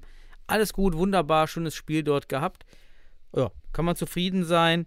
Und auf der anderen Seite, Rot-Weiß Oberhausen ist dann doch keine Überraschungsmacht, sondern verliert jetzt auch noch gegen Münster 3 zu 10 und damit marschieren jetzt hier was heißt marschieren, aber UFC Münster und Köln sind Ja. wohl, wohl die dominierende Kraft, auch wenn jetzt noch Rot-Weiß Oberhausen vor Münster steht mit zwei Spielen mehr. Trotzdem Mhm. schön, dass da eine neue Kraft ist, die da gut mitspielt. Und es waren Mhm. dann natürlich schon mal einige andere Vereine in den letzten Jahren. TG Neuss fällt mir ein, die dann doch sehr weit ab Ja. gespielt haben. Auch Futsalisches Essen, meine ich, in der letzten Saison dann auch weit weg. Hier ist ein erfreuliches Ergebnis, weil es ein Deut auf Entwicklung ist bei den Frauen. Ähm, insgesamt, also die, die, also die Tabelle aktuell mit den Ergebnissen, jetzt auch das enge Ergebnis mit Düsseldorf gegen Köln, ist erfreulich, weil sich da auch irgendwie eine gewisse Annäherung an Leistung kennzeichnet. Und das ist sehr wichtig und am Ende auch schlussendlich wiederum ein Argument dafür, dass man gegebenenfalls eine, eine Frauen, ein, ein Frauenfutsal-Nationalteam hier rausziehen könnte, was dann als, äh, als, als, als, ja, als, als, als Zugpferd für die anderen Ligenstrukturen dienen könnte. Ja, das Thema Futsal-National-Frauenteam ist ja sicherlich noch nicht beerdigt, so hoffen wir es. Ähm, ja, aber spannend auf jeden Fall. Diese Liga hält den Frauenfutsal in Deutschland äh, am Leben und diese Fahne hoch. Also von daher sehr cool.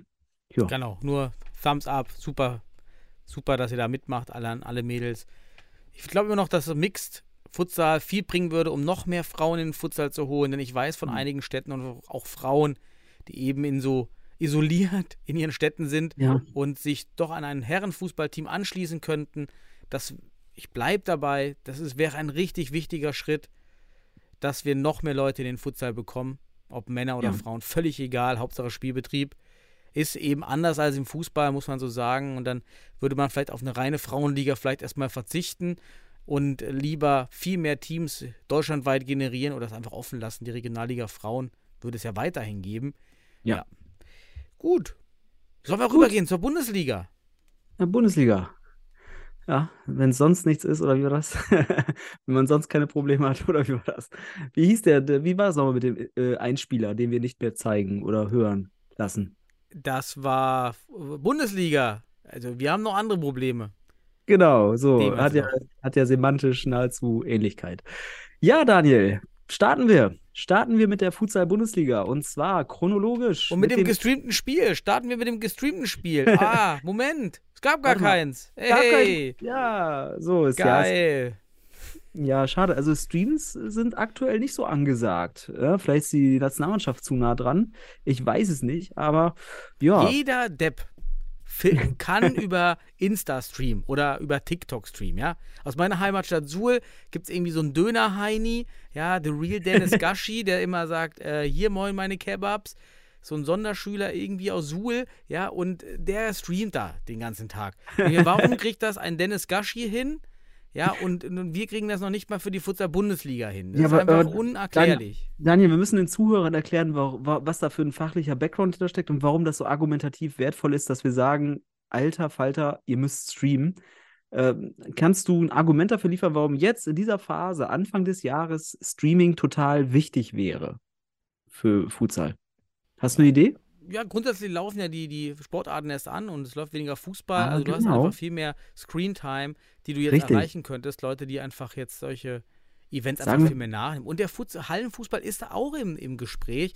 Und der eine oder andere auch nach den erfolgreichen Stadtmeisterschaften von Fuß Futsal-Teams bei Fußballstadtmeisterschaften sucht dann auch vielleicht nach Futsal und freut sich dann über so einen Stream. Wäre ganz, wär ganz wichtig gewesen. Absolut. Mhm. Ja, ich will es mal in deiner ökonomischen Sprache verfassen. Vielleicht versteht der DFB diese auch. Ähm, aber es gibt aktuell eine ganze Menge Fußballkonsumenten da draußen, die kein Fußball konsumieren vor dem Bildschirm. Und diese könnte man doch mit Football Sala oder Football de Salao, also Fußball in der Halle oder Kleinfeldfußball, Futsal über DFB TV und YouTube beglücken und das Konsumbedürfnis dieses wunderschönen Sports irgendwie nutzen, um ja, mehr für den Futsal zu gewinnen. Und deswegen werden Streams richtig geil. Sie kommen aber nicht. Sind nicht da. Nicht heute, äh, nicht gestern, nicht vorgestern, pff, auch letzte Woche nicht. Ja, schade. Schwierig, Wir brauchen wieder schwierig, ja. Streams. Und da wären auch Gut. einige gute Spiele dabei gewesen. Also allein Hot gegen Ja. Fortuna, gute Stimmung, zwei also ein bekanntes Team, ein spielerisch sehr gutes Team. Perfekte Kombination eigentlich. Perfekt. Mittlerweile, also das Ding, also es geht ja auch nicht nur darum, so Top-Spiele zu streamen, aber es geht manchmal einfach, da- also wir haben mittlerweile Teams, wo wir wissen, das wird, kann ein attraktives Spiel werden und das Spiel hatte auch einen gewissen Attraktivitätswert, sei es auch Fortuna als Name, Hot mit der Halle, sicherlich mit der besten Stimmung in Deutschland, so kann man es aktuell sagen. Ja, man kann darüber diskutieren, ob das wieder ein, ver, ver, ja, leider ein, ein vergebener Schuss ist, den man ja vergeben hat. Naja, auf jeden Fall hätte es sicherlich Interessenten gegeben, die sich hier mit Fortuna Düsseldorf im Namen den Stream gegönnt hätten, weil wir halt Fußballkonsumenten haben, die jetzt Fortuna sicherlich angeschaut hätten.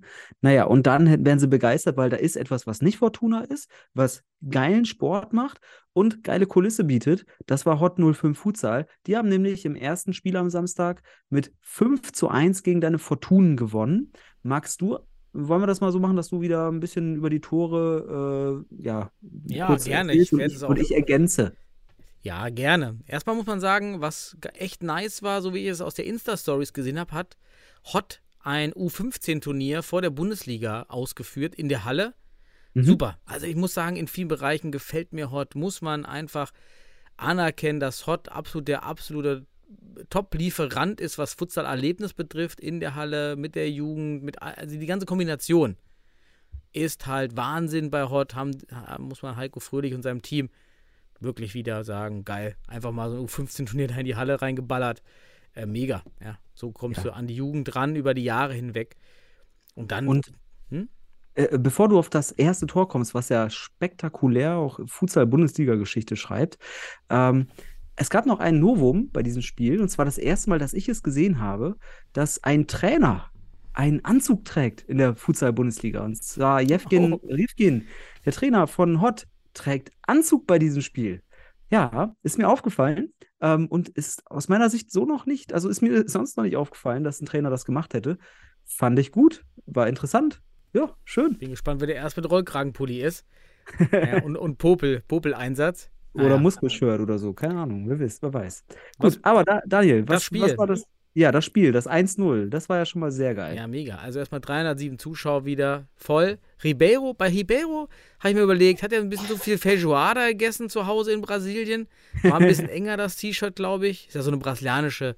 Naja, Ähm, vielleicht, vielleicht, vielleicht, vielleicht stecken die bei Hot die Trikots auch in Trockner und dann wird das irgendwann enger. Ja, also kann dieser gute machen. Bohneneintopf, diese Feijoada, ist ja auch lecker, ne? Wenn der das mal macht.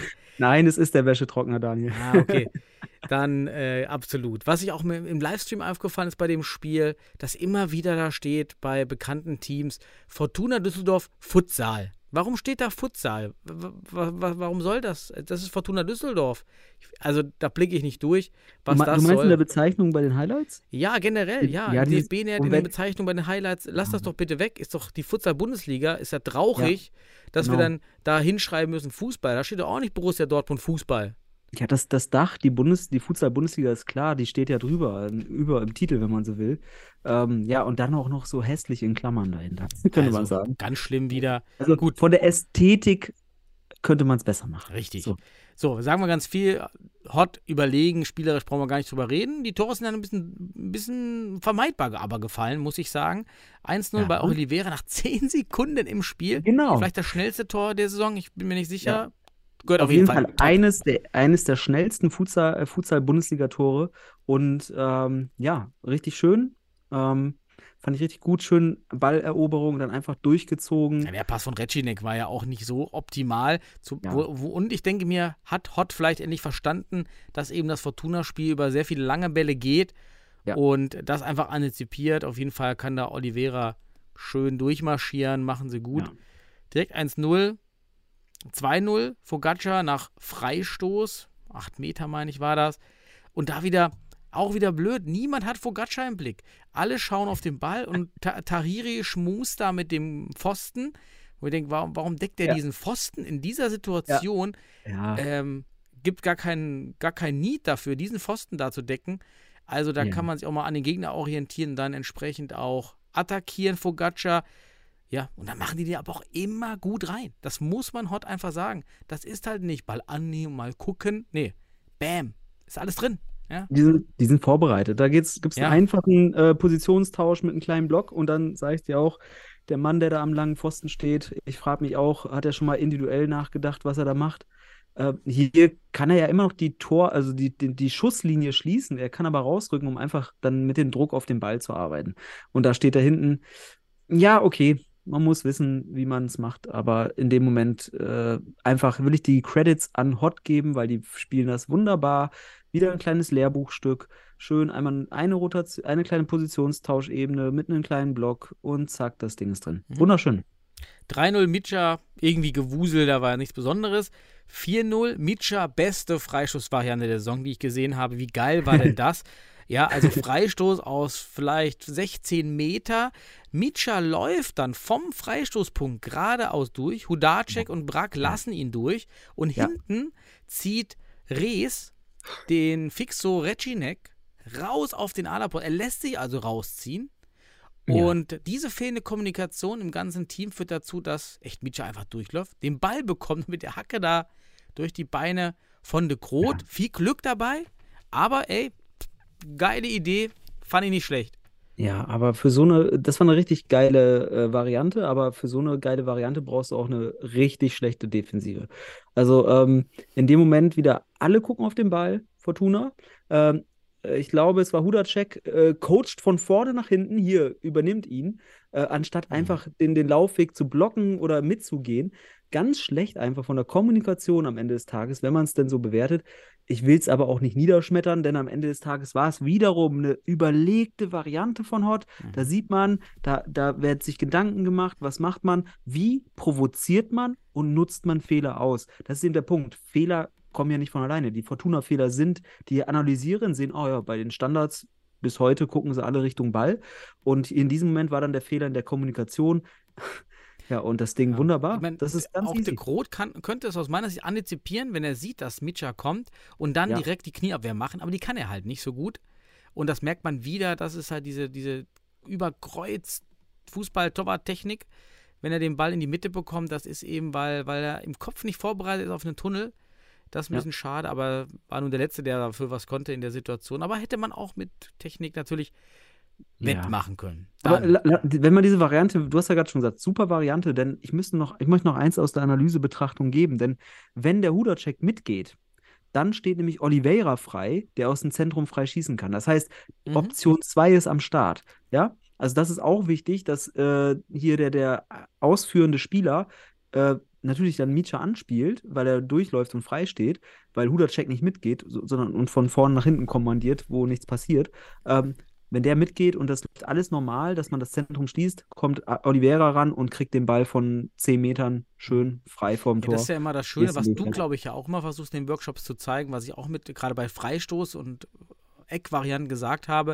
Ja. Es geht nicht darum, dass man drei, vier verschiedene Aufstellungen kann bei Freistößen und Standards, sondern dass du eine Aufstellung hast, aber die kann dann individuell von jedem Einzelnen zu einer anderen Op Variante Genau. erweitert werden. Und das ist dann eben, das muss man nicht mit einem Handzeichen unbedingt festlegen, sondern das kann, das, wenn der das, wenn der erste das macht, macht der zweite das, wenn der zweite das macht, macht der dritte das. Und dann kann man das flexibel halten, so eine Variante. Sieht man Ja. eigentlich weniger, aber das wird jetzt, also bei den Top-Teams sieht man das eben. Genau. Eine Standard bauen, aus der mehrere Optionen entstehen. So könnte man das sagen. Ne? Wenn die erste Option nicht funktioniert, gibt es die zweite. Genau. Und es gibt, es gibt Standards, auf, die auf deutschem Niveau gespielt werden, die bis zu fünf äh, Optionen bieten. Ne? Das ist halt auch wichtig, dass man hier in diese Ebene gehen kann. Und dann hast du eine Standard und öffnest, hast auf einmal fünf au- auf einmal. Das ist halt das Geile. Und hier hat man mindestens zwei gesehen, die zur Option standen. Und das ist es eben. Die Top-Teams haben diese Ich kann Option. mich noch an eine Zeit im deutschen Futsal erinnern, als dann irgendwie die Ecken, ich glaube, das war beim Landesauswahlturnier Westfalen oder so, oder ich weiß nicht mehr, Mittelrhein.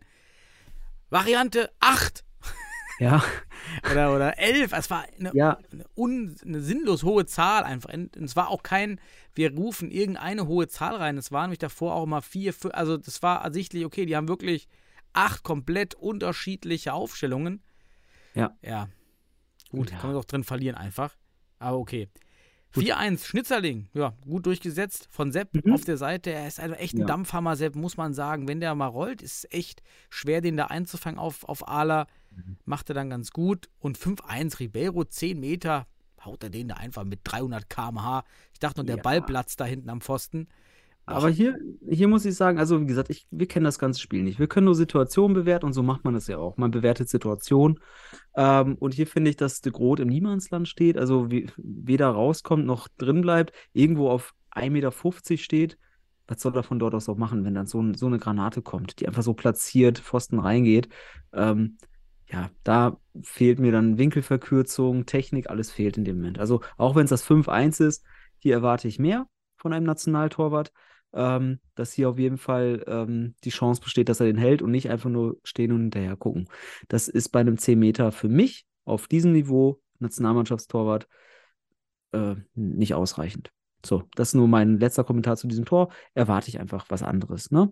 Gut, aber ansonsten muss man einfach hier die ganz klaren Credits an, an, an Hohenstein geben, was für wieder ein schönes Spiel abgeliefert wurde. Du hast gerade vor, vor dem Spiel was gemacht wurde wunderbar. Also, wenn ich, wenn ich in der Ecke wohnen würde oder 100 Kilometer weg, ich würde zu den Spielen fahren. Ganz ehrlich. Ne? Ja, total. Auf jeden Fall. Man muss aber auch für uns sagen, auch okay. Also 5 zu 1 gegen Hott ist absolut Mhm. nichts, was jetzt sehr weit aus den Erwartungen herausgelegen hat. Die Jungs haben sich trotzdem irgendwie gut verkauft, ein Tor geschossen, ein paar Chancen gehabt. Groth einige zwei Szenen echt top gehalten auch, muss man einfach dazu auch sagen. Von daher war das okay, von beiden Seiten die Leistung. Ja. Rüber zum nächsten Spiel. Rüber zum nächsten Spiel. Und da gab es dann auch ein Ergebnis, das vielleicht von vornherein nicht so hoch zu erwarten war. Der TSV Weidendorf hat gegen die HSV Panthers 11 zu 4 gewonnen, Daniel. Ähm, Ich habe nicht jedes Von- Tor kommentiert, ne? Nein, also wir haben gesagt, wenn es zweistellig wird, dann geht es auch eher so einen Round abzukriegen. Und warum ist es zweistellig geworden? Vielleicht auch ein bisschen zu reflektieren. Denn äh, der HSV oder die HSV Panthers sind halt nur mit fünf Feldspielern angereist. Äh, meines Wissens nach ähm, gab es keine Konfrontation mit Fußball, sondern es waren verletzungsbedingte äh, Ausfälle, sodass man am Ende nur fünf Spieler hatte, was Okay, sich gehen wir sehr davon aus, dass von den Fünfen, ja? Gehen wir davon aus, dass keine 15 verletzt sind, wie ja eigentlich ein Kader sein sollte, 20 Mann. Sieht das eigentlich, das ist einfach nur die Realität des HSV in der Saison aktuell. Der Kader ist viel zu schmal. Mhm. Und das könnte nächste Saison ein Problem werden, beziehungsweise der HSV hat eine riesen Challenge, jetzt dieses Age Gap, der sich da aufbaut, diese Alterslücke mit Mhm. den alten Hasen, Ceylani, Maya, die halt so lange dabei sind, die auch mal langsam da mal abgelöst werden müssen, da jetzt richtig quantitativ erstmal nachzulegen. Mhm. Und dann ist ja die Frage, ob nicht so ein, nicht St. Pauli mit den Netzwerken, die sie haben, schneller quantitativ zulegen können. Ja. Um solche Spiele eben zu vermeiden. Denn fünf Spieler, sorry, das ist echt, wir haben vorhin von der Regionalliga gesprochen, da kommt das auch mal vor. Aber in der Aber- Bundesliga darf das nicht passieren. Und da sind wir beim Anspruch, wenn wir viel wollen mit Livestream und Co., da kann der DFB zu Recht sagen, was wollt ihr denn in Livestream haben? Ihr habt fünf Spieler auf dem Platz. Mhm. Das können wir nicht streamen. Das, das ist eine Katastrophe für, für die Reputation. Dann sagt sich auch jeder, warum? Äh, am besten noch, äh, wie bei einigen Teams, Spielertrainer. Ja, dann, dann fragt sich jeder, was ist das für eine Bundesliga, wenn die hier auf Kreisliganiveau agiert? Ist schlimm, ist nicht gut. Ja, also ich kann, ich kann nachvollziehen, was du, was du äh, ausblickst. Na, also auch die Frage, wie stabil das dann ist, auch nächste Saison. Ich glaube, du hast jetzt gerade hier die These aufgestellt, dass FC St. Pauli demnächst äh, Nummer 1 in Hamburg sein wird. Ich glaube, da werden die HSV Panther sicherlich noch allein da. Ja, auch quantitativ These- erstmal, ne? Ne? Ja, aber äh, ja, genau, aber du hast recht, es, es scheint auch einfach insgesamt an der Kaderstruktur ein bisschen zu hadern. Ähm, Leistungsträger fallen aus, aber dann hast du halt auch keinen 20er-Kader. Ne? Mm, Ja, man könnte mal fragen, hat Fortuna einen 20er-Kader? Habt ihr 20? Ja, vor der Saison haben wir das ja. Ja, vor der Saison, genau. Aber ja während wir der hatten jetzt ein Saison. paar Abgänge in der, äh, Dennis Pahl zum Beispiel hat sich ja Ich wollte mal- verabschiedet. Ich wollte mal gucken, wie weit du hier Steine aus dem haust. Yoshida verletzt. Ja, Aber- sagen wir mal, sagen wir mal, ist, wenn, wenn du, wenn du, also 15 Leute sollst du auf jeden Fall dein, dein Kader fassen lassen, damit du äh, punktuelle Ausfälle einfach ersetzen kannst. Ähm, ja, aber das ist wirklich mit fünf Leuten dahin fahren. Einerseits äh, cool, dass man da noch gegengehalten hat, aber man muss das Spiel jetzt auch nicht großartig analysieren, weil das meiste war Kraftproblematik. So, Ja. und die hat Weidemdorf ausgenutzt und dann kriegst du halt elf gegen Weidemdorf. Ähm, und das hast du dann mit fünf Spielern. So ist es halt, ne? Und das kann man daraus ableiten aus diesem Spiel.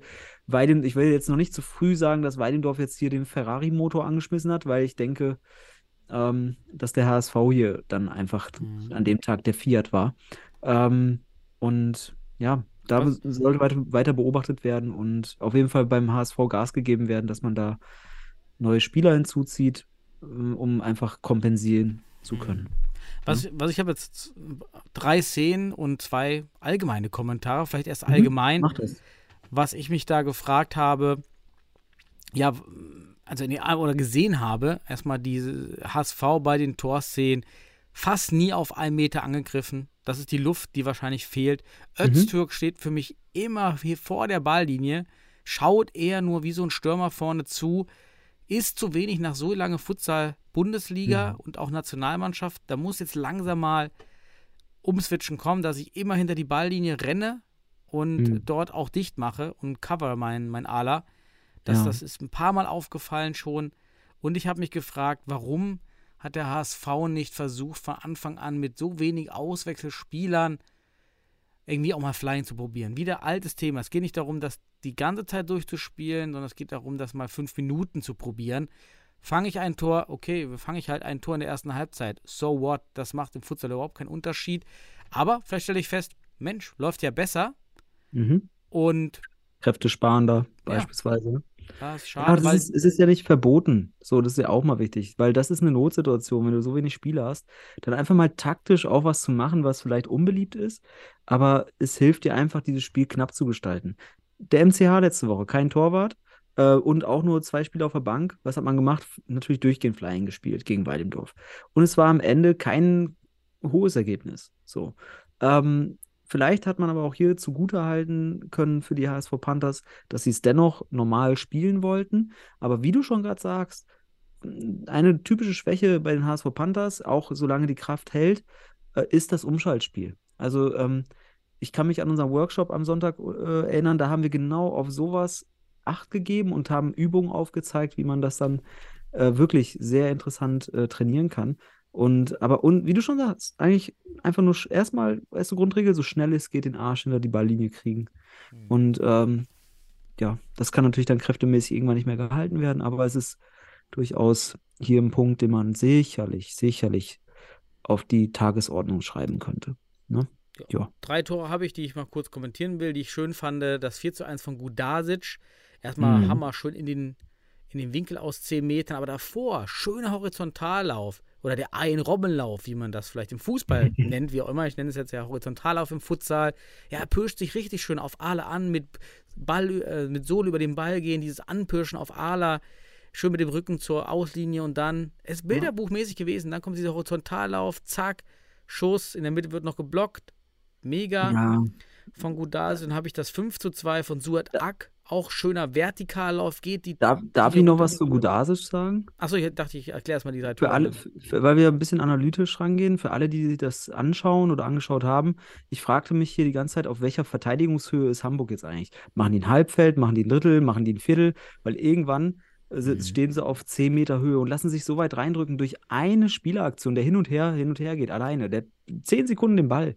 Und äh, Labiat oder so lässt sich einfach immer weiter reindrücken, dass der von gefühlt 17 Meter auf 10 Meter kommt und dann abschließen kann. Also hier muss viel früher der Ball unter Druck gesetzt werden und das fehlte einfach. So, so hat man sich reindrängen lassen. Ja, ist wirklich die Verteidigungshöhe muss gehalten werden hier. Wenn du die nicht hältst, dann spielt so ein Ala mit dir Katz und Maus. Mhm. Und das hat er gemacht. So wie Ak eben 5 zu 2, schöner Vertikallauf. Also die Linie runter und dann auch wieder, ey, die Qualität von Ack, endlich sehen wir die mal wieder. Das hat mich am meisten Mhm. bei, bei, bei Imdorf gefreut, dass wir Ack mal wieder sehen. Schöner Knaller oben in den Winkel rein und dann das 7 zu 2, auch aus 13 Meter da oben, hämmert der das rein. Boah. Also stark. Ich will wieder mehr von Suat Ack sch- sehen und kann es Mhm. auch nicht verstehen, warum man den deutschen jungen Spieler echt da nicht häufiger spielen lässt. Einfach für den deutschen Futsal. Bring doch den Jungen Und- mal. Also, Also, wenn man, wenn man sich junge Spieler holt, dann muss, dann holt man die nicht, um Meister zu werden. Also so einen Spieler holst du dir nicht, um Meister zu werden. Ich hoffe, das ist auch die Mentalität bei Weidendorf.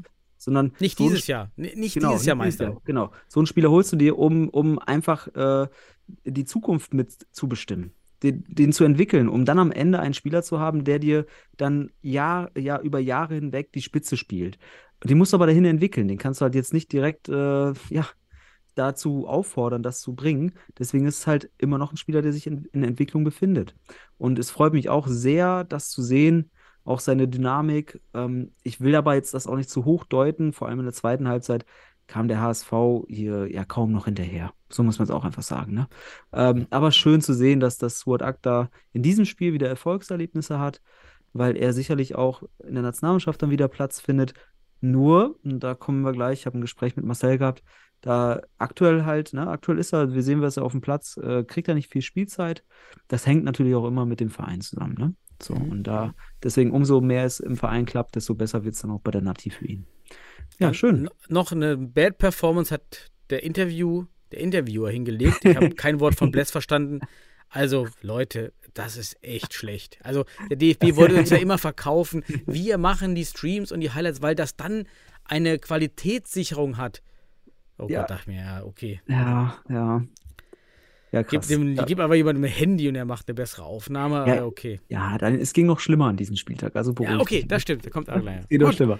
Ähm, also damit müssen wir schon zufrieden sein. Gut, kommen wir auf das nächste Spiel. Da war ich nämlich vor Ort und zwar in Bielefeld beim MCR Futsal Club gegen den Mhm. Stuttgarter Futsal Club. Der Meister war da äh, mit Akzentjewitsch und Co. Es war ein schönes Spiel. Es endete dann schlussendlich äh, 7 zu 3 für den Meister. Man muss aber sagen, na, ein, zwei Tore, vielleicht drei Tore zu hoch, war viel Flying Goalie am Ende. Ähm, man muss aber auch eins sagen, total verdient.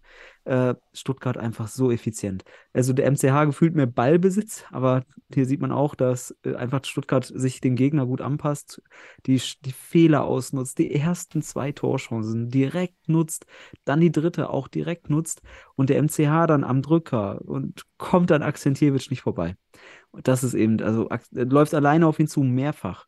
Und du kommst nicht vorbei. Akzentjewitsch ist so eine ruhige, ruhige Sau hinten, muss man sagen.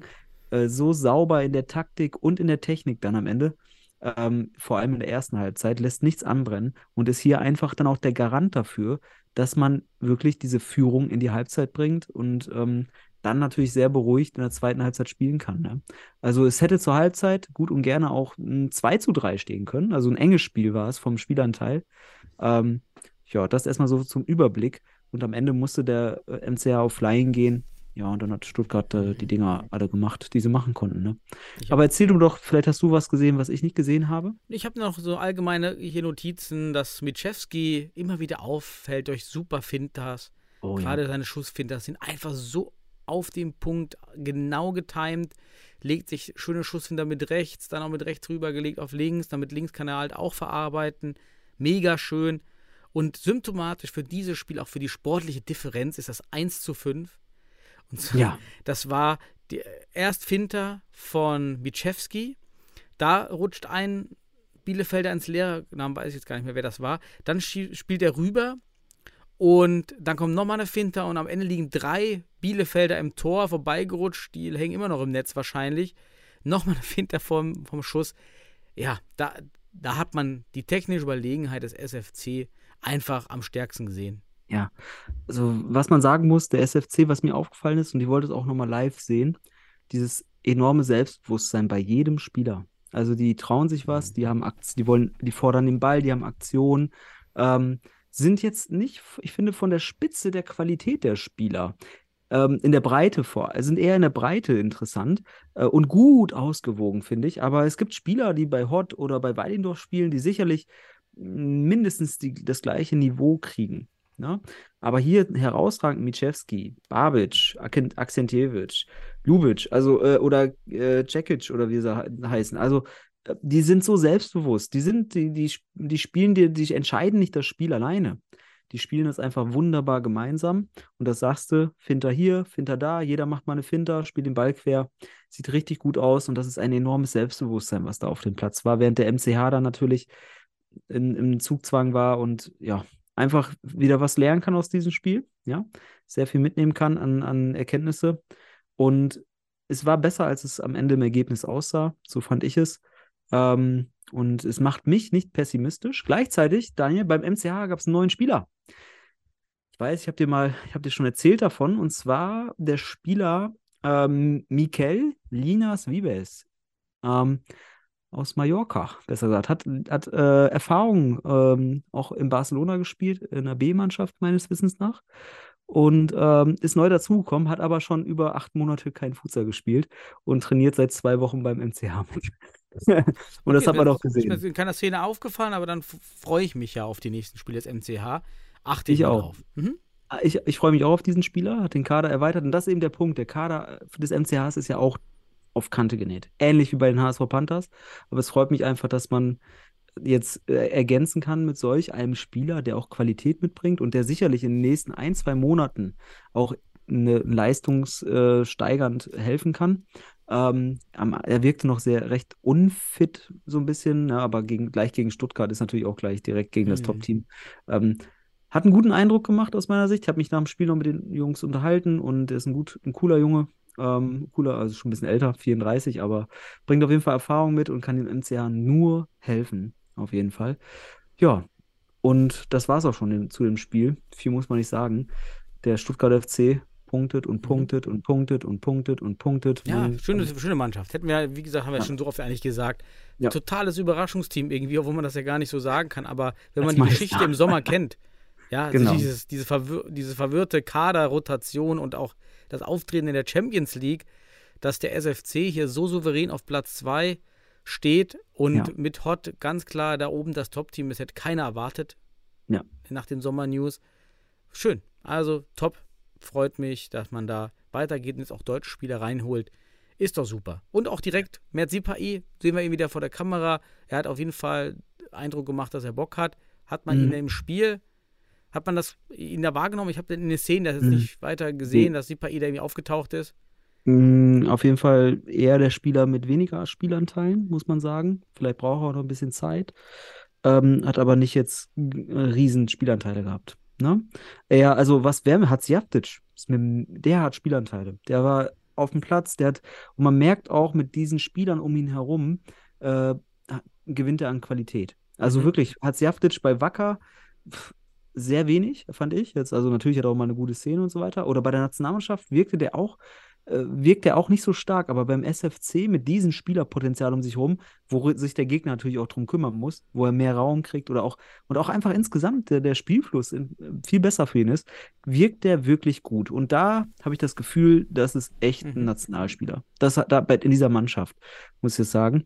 Und ähm, vielleicht ist das auch seine Qualität. Ne? Er Schön, kann sich, ja. kann sich, der, kann sich diesem Niveau gut anpassen, wirkt auf jeden Fall gut, sehr erfreulich sein, sein, äh, sein Spiel.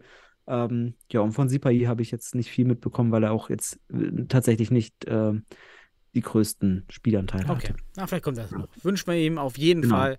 Schon, dass er da auch im Interview wieder war. Ja. Pauli, Pauli gegen Wacker, 5 zu 4. Direkt jetzt Ja. weiter. 150 Zuschauer haben den dritten Spo-Brüder, in den dritten Spo-Bruder gesehen. Ja. Oh, wie, viele, wie viele Brüder hat denn diese, diese Familie? Wahnsinn. Also so viele Jungs, die da irgendwie auf dem Niveau kicken können. Scheint ja auch nicht Meine- der schlechteste zu sein. Ist jetzt nach Spo ja. 27 und Spo 9. Spo, was hat er gehabt? 30, 31? Ich weiß gar nicht mehr, aber es ist mittlerweile der FC Spo Pauli. so können wir sie nennen. Sehr gut. Murat Spo heißt er. Hat auch direkt Ja. genetzt, das erste. Ja. Da habe ich Mann. auch gesehen, der, der Ele- Elesi einfach, eieiei, so richtig einfach in den Ball attackiert. Nicht diese 1 Meter stehen, gucken, Scorpion-Kick irgendwie, sondern direkt reingerauscht in den Spo, der Ja. eine kleine Täuschung gemacht, Doppelpass vorbei. Viel zu einfach. Viel zu einfach. Ich bin auch der Meinung, so im ganzen Groben das Spiel mit der Preisler, neuer Torwart jetzt von Wacker, Boah, Mhm. der hat man, äh, eigentlich bei jedem Tor Stellungsfehler. Man kann dem jungen Mann ja keinen Vorwurf machen. Er ist ja neu im Futsal wahrscheinlich. Mit Göde gewinnt hier Wacker. Ja, gefühlt ja. Also ja, die Tore wirken unglücklich. Ähm, nochmal ein Satz zu Elesi. Ähm, ich bin dennoch super glücklich, dass er in der Bundesliga spielt, weil er war mal eine Zeit lang richtig guter in Deutschland, also gehörte zu den Besten. Ähm, und ich finde es gut, dass er bei Wacker die, die Stange hält. Ähm, weil ohne einen Elesi wird es da wahrscheinlich auch nochmal schlechter werden. Aber wer fehlt? Vor allem Johnny Göde. Das hat man in diesem Spiel gesehen. Die Tore. Ähm, leider fehlt da ein Futsal-Torwart, der mh, ja, Grundsätze mit auf den Platz bringt und dann auch mal ein paar Dinger hält, die vielleicht in diesem Spiel haltbar waren. Tja. Mhm. Ich habe ein paar, paar Tore noch hier Mhm. kommentiert, wie das 1 zu 1. Das war ja 10 Sekunden nach dem 1 zu 0. Das ging ja super schnell. Da auch wieder Spo, wenn Spo, hier Spo 27, wenn er hinten äh, fix so ist, das ist nicht so seine Stärke in der Defensive. Alle Spo-Brüder nicht so. Ne, Garnitis, der weiß ja, wie er dahinter steht. Das ging dann ein bisschen schnell. Dann 2 zu 1, genau, Hatziaftic, schöner Konter hat er hier, auch hier, der Bruder, Ja. gespielt. 3 zu 2, auch von Spo 27, ich glaube, Youssef ist das. Richtig schönes Futsal-Tor wieder. Nämlich Spo 27 bekommt den Parallelalob. Äh, Ja. Schöne Futsal Basic Classics. Ja, schön auf Ala. Dann macht er eine Ballstoppfinte. Zack, nimmt den dann aus, den Gegenspieler von Wacker und verwandelt ihn, glaube ich, auch noch mit der Picke. Da hat alles, Mhm. das war ein Bilderbuch, Futsaltor. Aber stark, muss man sagen. Alle, die immer sagen, ja, Pauli, naja, da haben sie die paar Straßenkicker und so weiter. Nee, gu- guck dir die Kombination an. Die Jungs lernen dazu, die Jungs können das. Da, da, da kommt schon ein bisschen was. Fand ich echt ein Das- schönes, eine Bude. Das war ein, war ein richtig gutes Tor. Also wirklich, das mit eins fand ich auch, Daniel, das muss ich jetzt mal ehrlich sagen, mit eins der schönsten Tore des Spieltags. Weil es wunderbar, wie du schon sagst, wie aus dem Lehrbuch, die Parallela. Natürlich kann man die detailmäßig noch Finters und so einbauen, aber auch diese, wirklich diese, diese Finter mit der, mit der Sohle. Nach hinten gezogen, nach vorne. Und äh, ich weiß, ich glaube, es war ähm, der Bruder von Malik Hatzjaftic, lässt sich da aber sowas von aussteigen, kommt, lässt sich aber richtig zur, äh, zur Tankstelle schicken. Und dann der Abschluss mit der Pike knallhart ins lange Eck. Also ich finde, das ist eine Aktion, mit der bewirbt man sich auch für die Nationalmannschaft. So muss ich es einfach sagen. Ähm, das ist eine starke Eins. Also wirklich, der Laufweg ist super. Dann die, die Finter gegen den Mann ist super und dann der Abschluss ist super. Also ich weiß nicht, was man noch mehr zeigen muss, Nee, um, also um wirklich. einfach, um, um die Chance zu kriegen, zu lernen bei der Ja, Nationalmannschaft. und bitte auch nicht hier Fitness und was sie dann immer, die, die, die keine Ahnung, diese klassische Fitness. Hey, Eder Lima, ja, der, der ist jetzt mit 38, hat auch 20 Kilo zu viel. Der, den kannst du aber locker da nochmal 20 Mal reinstellen in, in, in den Kader. Der hatte zu Lebzeiten schon ein bisschen viel auf den Rippen. Das interessiert da überhaupt keinen. Ja, weil das ist ein anderes Spiel. Da, brauchst du nicht Ja. diese super Fitness, wenn der Junge und kann auf dem Niveau Chancen kreieren und individuell sich durchsetzen, dann gehört er da rein. Und ey, das kann nicht sein, dass jetzt der Mi- Pauli ist im Mittelfeld, dass er kein einzelner Nationalspieler ist. Ja. Tut mir leid. Dann ist es Ja. eine Fehleinschätzung des Trainerteams. Ich bleib dabei. Das kann nicht sein. Und dass sie noch nicht mal eingeladen werden zu einer. Sichtung, ist eigentlich der größte Skandal bei der ganzen Sache. Ey, leg doch Mhm. mal. Das würde einer in dem Fußball machen. Da ist auf einmal Freiburg oben. Dann hast du auf einmal keinen von Freiburg im, im, im Nationalteam. Ja, ich würde mich auch Daniel. selber absichern. Also eigentlich auch strategisch. Ja, komm, dann nimm jetzt einen mit. Komm, nimm aus jedem Verein einen mit. Dann hören die Mister, die Misters auf Futsal endlich auf zu labern. Ja, so komm, nehmen wir einfach, das verstehe ich auch nicht. Nimm die einfach mit. Ja, Aber Daniel, Daniel, ich muss dich ein bisschen zurückhalten. Nein, Also, vielleicht sehen, haben sie noch nicht das gesehen, was wir schon längst gesehen haben. Äh, Und man muss natürlich sagen, vielleicht wollen sie auch erst die WM-Quali mit ihrem festen Kader durchspielen. Und dann, also allerspätestens dann, Daniel, Ja, muss dann kommen so sie mit ein ihrer Spieler Rotation 21b-xy. ja, dann irgendwie zur Chance. Ja, okay. Und dann schießt dann Ja, bei uns Ab alleine Abschlussschwäche. Außer Wittig hat doch da keiner am Bums kaum. Ja, Da, noch. Ich, hatte, ich, hatte mit, ich hatte ja das, die, das Vergnügen mit Marcel, mir fast eine Halbzeit anzuschauen gemeinsam. Da hatte ich noch andere Leute, mit denen ich äh, da am, beim MCH mir das Spiel angeschaut habe. Aber ich habe mit MCH, ach, ich habe mit Marcel ein bisschen gequatscht. Und Daniel, ich habe ihn auch gefragt, ich habe ihn auch mal zur Defensive befragt und so weiter. Und ich fand seine Erläuterung am Ende äh, sicherlich für die Nationalmannschaft erstmal schlüssig. Ich werde jetzt nicht Details wiedergeben, einfach aus Respekt ähm, und Vertrauen gegenüber Marcel. Aber die ähm, Tomitschnitte kannst du gerne zeigen. Nein, Quatsch. Die komischen, nein. So, so, nein, nein, nein, nein, das ist mir auch ganz wichtig, ne? Also, dass wir da mit äh, ähm, Vertrauen miteinander umgehen. Ich fand super, dass er sich dem, das, das Gespräch auch diesbezüglich ähm, mitgestaltet hat. Und dann haben wir über die Spieler gesprochen. Ähm, ich fand das super interessant. Ich konnte es nachvollziehen, grundsätzlich auf jeden Fall.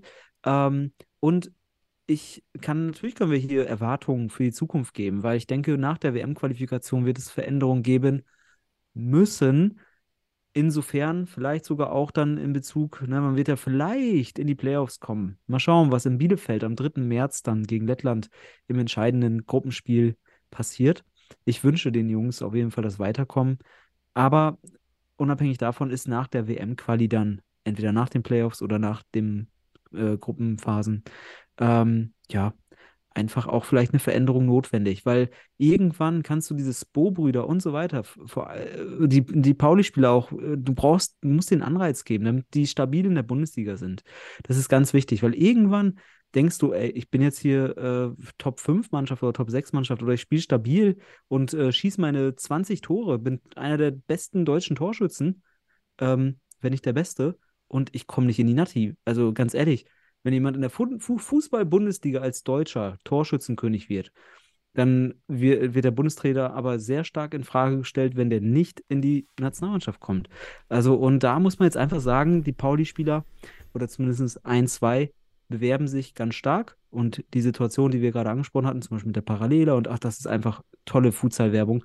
Wenn du, das kannst du auch in der Nationalmannschaft gerne spielen. Also, das Ja, gelingt dort gar und keine super High-Level-Rotation, mit der einfach ein paar, mit dem einfachen Parallellob richtig gut ausgeführt.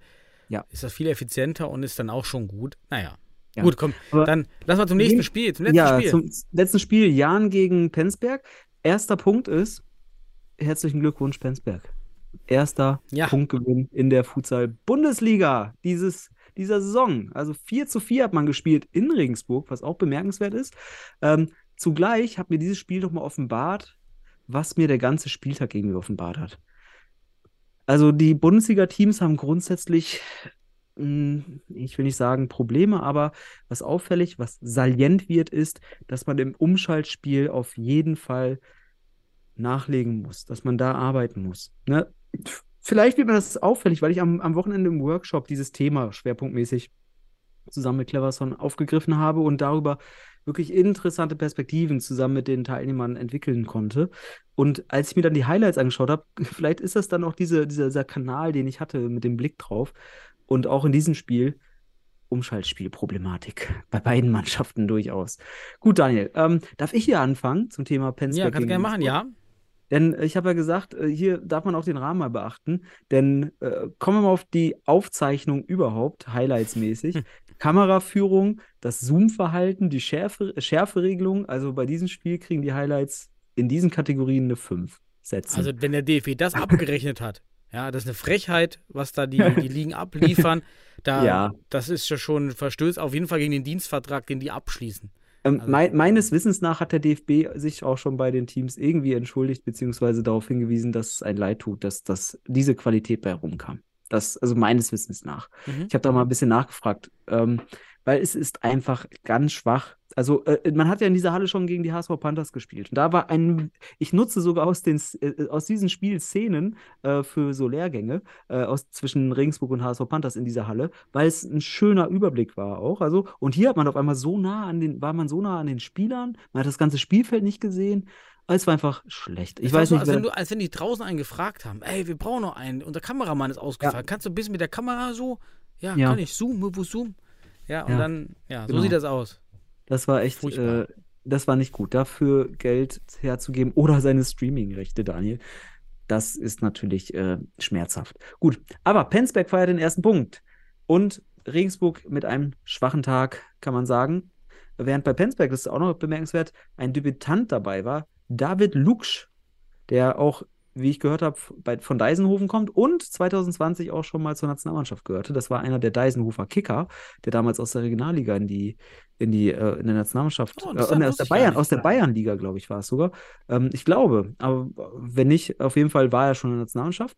Und der hat einen 6 und 10 Meter verwandelt, also direkt zum Debüt zwei Tore erzielt. Ja, kommen wir auf die Tore. 1-0 durch Luksch. Foul zum 6 Meter. Ähm, hast du da was zu sagen zu? Weil ich hätte was. Sah für mich nach sechs Meter aus. Ja, äh, lassen wir ein bisschen analytisch drauf gehen, denn äh, Alberto Rodriguez kommt zu spät. Anstatt den Laufweg seines Gegenspielers schneller zu antizipieren und somit die Passlinie zu schließen, oder noch einfacher, was wir auch häufig predigen, seinen Gegenspieler einfach ähm, durch einen Defensivblock am Vorbeilaufen zu hindern, ja. Der lässt ihn einfach in die gefährliche Zone laufen, in den 6-Meter-Raum. Ähm, ja, und dann kommt er mit seiner Defensivaktion zu spät und zack, klare Elfmeter. Äh, sechs Meter, Entschuldigung. Hab, hab äh, zu viel Fußball äh, unter der Woche gehabt mit den Fußballtrainern. Ähm, cool. Sechs Meter, sicher verwandelt. Dann 1 zu 1 für Regensburg durch Marquinhos. Ähm, hast du da was zu? Ansonsten. Ja, Pörsch macht dann einen guten Pass, macht dann die Mhm. halbe Arbeit. Ja. Und dann Marquinhos ist halt die, die Pivotmaschine. Wenn du da nicht dran bist oder nicht davor stehst, am besten noch, am Ball, sobald er den Ball hat, ist es halt schwer. Top, top. Marquinhos für mich super Pivot, muss ich sagen. Ähm, erstmal auch Penzberg lässt den Pass durchs Zentrum wie ein Scheunentor offen. Also Marquinhos wird dann wunderbar in der Tiefe anspielbar. Das kann man leicht verteidigen. Ähm, ja, und dann wieder über zwei Kontakte aus halb links schön mit der Pike ins lange Eck versenkt. Wunderbares Pivottor. Ja, schön. Dann äh, Penzberg 1 zu 2 durch 10 Meter. Die meisterhafte Highlight, äh, doch der meisterhafte äh, Highlight-Zusammenschnitt beim DFB zeigt hier mal wieder nicht das Foul zum 10 Meter, so dass man auch hier nichts zu analysieren hat oder auch der neutrale Hm, Zuschauer auch nichts ja. lernen kann, nichts lernen kann. Ja, also dass man das nicht darf, weil die denken auch, die da draußen, die das das erste Mal sehen, oh, gibt es einfach einen 10 Meter? Super. Äh, wie ist denn das jetzt passiert? Gibt es den einfach so?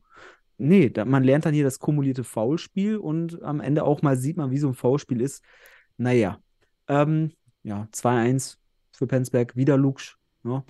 Äh, wie fandst du den Torwart bei dem 10 Meter? Habe ich jetzt gar nichts aufgeschrieben, weiß ich gar nicht.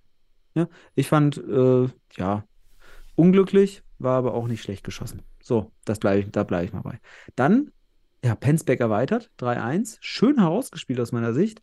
Vielleicht auch ein bisschen etwas glücklich nach so einem Pressschlag mit Krul, aber dann schön ins Zentrum gesteckt und nach außen direkt weitergeleitet mit zwei Kontakten. Und dann noch schöner der Abschluss von halblinks in den langen Winkel von Vereb. Mhm. Richtig schönes Tor zum 3-1. Hat mich gefreut, äh, für einfach auch diese Penzberger Gesichter zu sehen, auch Erleichterung. Also, vielleicht hat man sich auch da den Sieg erhofft. Aber dann kam mal wieder Regensburg. Die haben das Spiel jetzt nicht aus der Hand gegeben. Äh, 2 zu 3 durch Pörsch. Krühl zieht schön ins Zentrum die Aufmerksamkeit dann auch auf sich, also dadurch, und kann dann frei auf die rechte Seite zu Pörsch legen. Und hier ist mir aufgefallen, der Gegenspieler von Pörsch. Und heute merkst du, heute gehen wir wirklich intensiver auf die Spiele von Penzberg ein, weil sie eben nicht hoch verloren haben. Hier geht es wirklich darum, da gibt es was zu analysieren. Wo man wirklich was draus ziehen kann, weil man jetzt dran ist irgendwie. Aber der Gegenspieler von Persch hier in der Situation, Fischer, der, also, der, der zuckt nach dem Tor mit den Schultern. Aber ich sag mal, in deiner Terminologie nennt man sein Anlaufverhalten wohl eher flanieren. Also, ja, genau, der hat da keine ballsynchrone Verschiebung, der hat da ballsynchrones Rumstehen. ja, Äh, Ballasynchrones Verschieben. das, Habe ich auch war, stehen, genau. Ja, das- gar nicht das war- raus. Also der, Das war einfach. Fischer ist mir schon ein paar Mal in, in, den, in, in den Analysen aufgefallen, hat extreme Schwierigkeiten in der Defensive. Da kann man viel rausholen, viel Potenzial, ne? weil das einfache Sachen sind. Wenn man hier Ja. Fischer coacht, ah, kann man viel machen. Ich habe, wie siehst du es bei Pörsch? Ich habe mir jetzt mal als, als Notiz hingeschrieben, wenn ich jetzt alle Spiele von Regensburg reflektiere, ist Pörsch einfach der mit Abstand wichtigste Spieler. Warum spielt man nicht gegen Regensburg bei so einem bei so einer Konstellation auf einen Spieler einfach mal eine gemischte Verteidigung? Vielleicht für alle, die jetzt nicht noch nicht das so- gespielt haben. Äh, man lässt sozusagen dann 3 gegen 3 den einen Block spielen und es gibt dann einfach 1 gegen 1 gegen, den- gegen einen Mhm. Spieler. Der dann im besten Fall gar nicht an den Ball kommt oder dann eben auch ein bisschen die Lust verliert. Aber das andere Spiel ist halt extrem gestört dadurch. Also d- besonders, äh, sagen wir es mal so, wie damals äh, jemand wie Guido Buchwald Maradona gedeckt hat im Finale 1990, einfach jemand explizit für Pörsch äh, ansetzen, der schaut, dass eben dieser durchaus bisher herausragende Spieler bei Regensburg in der Saison, also der auffälligste auf jeden Fall, ähm, einfach versucht wird, größtmöglichst aus dem Spiel rausgenommen zu werden. Denn hier zeigt das halt auch. Ne? Also mh, der, der, der ist einfach mitunter sicherlich auch, wenn man das so betrachtet, aktuell als Ala eine ganz starke Nummer in der Bundesliga. Ja. Genau, das zu Pirsch. Also ja, ich finde die Idee interessant. Und die Frage ist halt nur, ob Penzberg sowas umsetzen kann. Ob man auf so eine Idee kommt. Ich denke mir aber in Topspielen. Nee, das, also, war nicht, das war jetzt nicht für Penzberg, das ist zu komplex für Penzberg, aber generell, Ja. also jetzt für andere Teams. Äh, Das lass uns mal beobachten. Ich kann mir nämlich gut vorstellen, dass andere Mannschaften sicherlich da ein Augenmerk drauf haben und dass sie zwei Blöcke haben, wo dann ein Spieler sich explizit auch auf Persch konzentrieren könnte.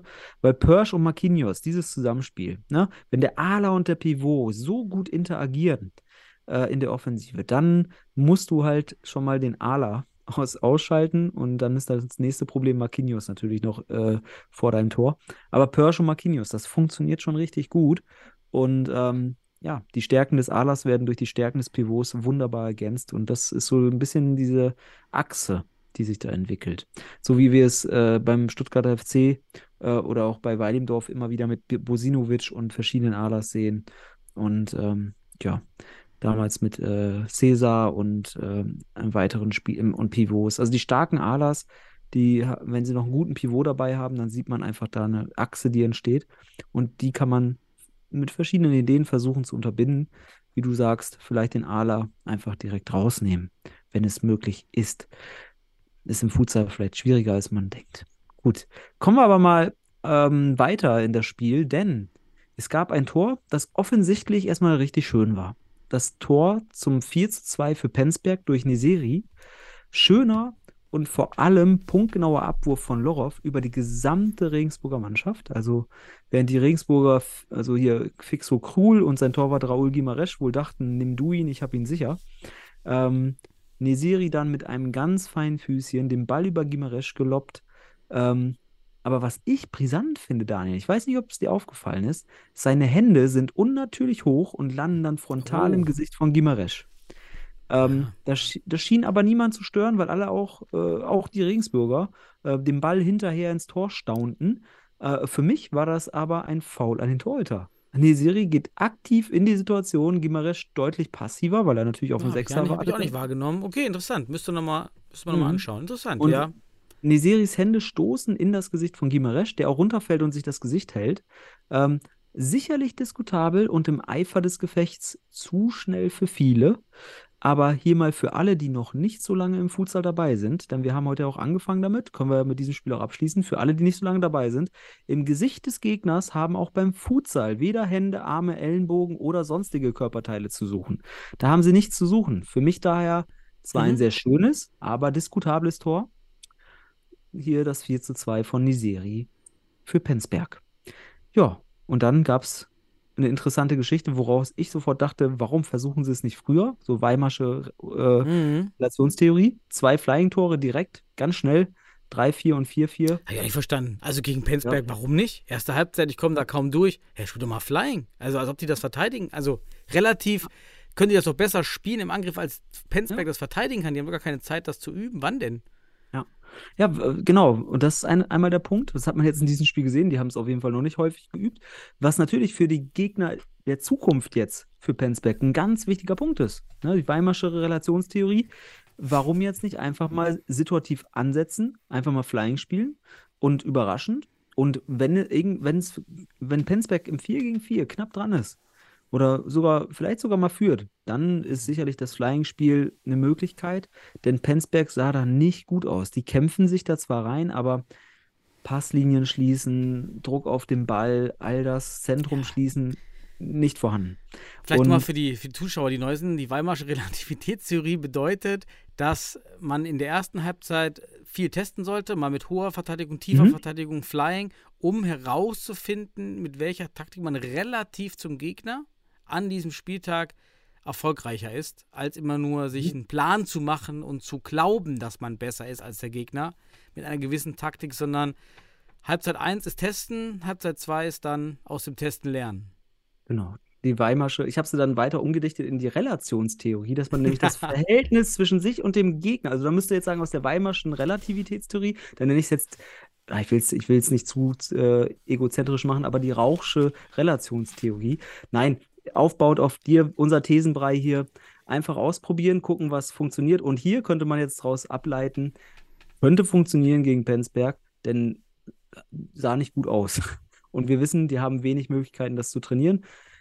Sollten sie aber, weil vielleicht das immer wieder entscheidend sein könnte, dann, wenn sie denn schon eng dran sind, solche Spiele eben dann doch nicht zu gewinnen. Regensburg hat der Flying auf jeden Fall den Arsch gerettet, sonst hätten sie das Spiel verloren. Und so steht es am Ende 4 zu 4. Verdienter Punkt, wie ich das wahrgenommen habe in den Highlights ähm, für Penzberg. Und Regensburg hätte sich vielleicht gar nicht beschweren können, wenn sie sogar hier verloren hätten. Ne? Von daher Regensburg, man merkt, sie sind Aufsteiger. Es darf immer noch hier und da eine schwache, äh, auch mal eine schwache Spiel kommen. Ähm, Ja, Regensburg ist natürlich jetzt in einer ganz schwierigen Phase. Man kommt oben, wird man nicht mehr rankommen und nach unten wird auch nichts passieren. Man ist jetzt bis zu den Playoffs in, Mhm. in so einem Loch, was halt gut sein kann, wenn man die Phase sogar zum Testen nimmt. Also einfach akzeptiert, dass man Punktverlust hat, wenn man bestimmte Sachen testen möchte. Und die Mhm. Relationstheorie wäre doch mal genau das, was man jetzt mal testen könnte. ja, oder sich einfach, ey, spiel einfach mal ein Spiel nur Flying. Wir müssen jetzt Flying trainieren, weil in den Playoff brauchen wir Flying-Spiel. Das wäre Mhm. mal ein gutes Learning, wenn man jetzt eigentlich weder nach oben noch nach unten kann. Die sind absolut stuck in the middle. Mega gut Ja, als Aufsteiger. Wei- Weilendorf ist jetzt dran, ne? Drei Punkte. Also Weilendorf saugt sich wieder ran. Ähm, also Jan könnte schon noch auf vier runterfallen, aber tiefer wird's nicht. Also Ist ja für die Playoffs völlig egal. Ja, weil als Dritter spielst du dann gegen die Siebten und als Vierter gegen den Fünften. Das ist schon, äh, ne, als Dritter gegen den Sechsten ähm, und als Vierter gegen den Fünften ist schon anders. Aber ich glaube, dann zwischen fünf, Platz 5 und 6 ergibt sich auch kein großer Qualitätsunterschied. Wie du schon sagst, also ein bisschen im Niemandsland. Man sollte natürlich schön, wenn man mal unter den Top 3 die reguläre Saison abschließt. Aber ich glaube, für die Entwicklung sollte man auch mal so einen Platz 3 äh, ja, nicht so als wichtig en- sehen und dann doch vielleicht doch ein bisschen was machen. Aber wir werden sehen. Regensburg wird hier sicherlich Schlüsse rausziehen. Oder junge Spieler ja- einsetzen, junge deutsche Spieler bringen. Ja, das ist doch auch eine super Ja, Option, ja- jetzt den Spielern den Mut zu geben, dass man die Spieler vielleicht auch bei Ausfall von Marquinhos und Gruhl, ja, wenn die sich Mhm. verletzen, ja, dann muss ja auch einer spielen. Da sehe ich jetzt auch noch nicht so viele in der Line, die, die da rein, die die Lücke füllen können. Ja, ich bin gespannt, Mhm. was Penzberg, was Regensburg aus dieser besonderen Situation, stuck in the middle nennen wir es, jetzt Ja. macht. Da kann man viel testen und kann das mitnehmen, ja. Auf jeden Fall. Gut, Daniel. Damit haben wir die Bundesliga abgeschlossen. Wollen wir kurz einen Ausblick, deine Tipps und meine Tipps für den Samstag? Ja, aber ganz äh, schnell, wir haben jetzt schon wieder eine Stunde, wir haben Ja, locker weg. Die werden so- sich alle freuen, hoffe ich. Hoffe ich, wenn wir überziehen. Nein, unabhängig davon. Ähm, HSV Panthers gegen den MCR Futsal Club findet am nächsten Samstag als erstes statt. Auf wen schätzte? Mit Sieg oder ah, Unentschieden? HSV Panthers. Okay, dann äh, setze ich meine, mein, meine Wette auf den MCH. Ähm, Fortuna Düsseldorf gegen den FC St. Pauli finde ich auch ein durchaus interessantes Ja, Spiel. Pauli, du wolltest, du wolltest Mhm. ja mal kommen, hast du gesagt. Ich bin vielleicht sogar in Hamburg am Samstag. Ähm, ja, dann mache ich auch wieder das Gegenteil. Ich sag, deine Fortun gewinnen. Ähm, Wacker Eagles stopp, gegen... stopp, stopp, Entschuldigung. Ah, jetzt habe ich völlig, jetzt habe ich ein bisschen falsch gequatscht. Ach so. Nee, nee, ich dachte, Ah. wir beginnen. So- Sorry, also Ah, du kannst, du kannst ja Pauli, nicht ich habe vor mich hingedacht. Nee, nee, äh, wir, äh, Fortuna.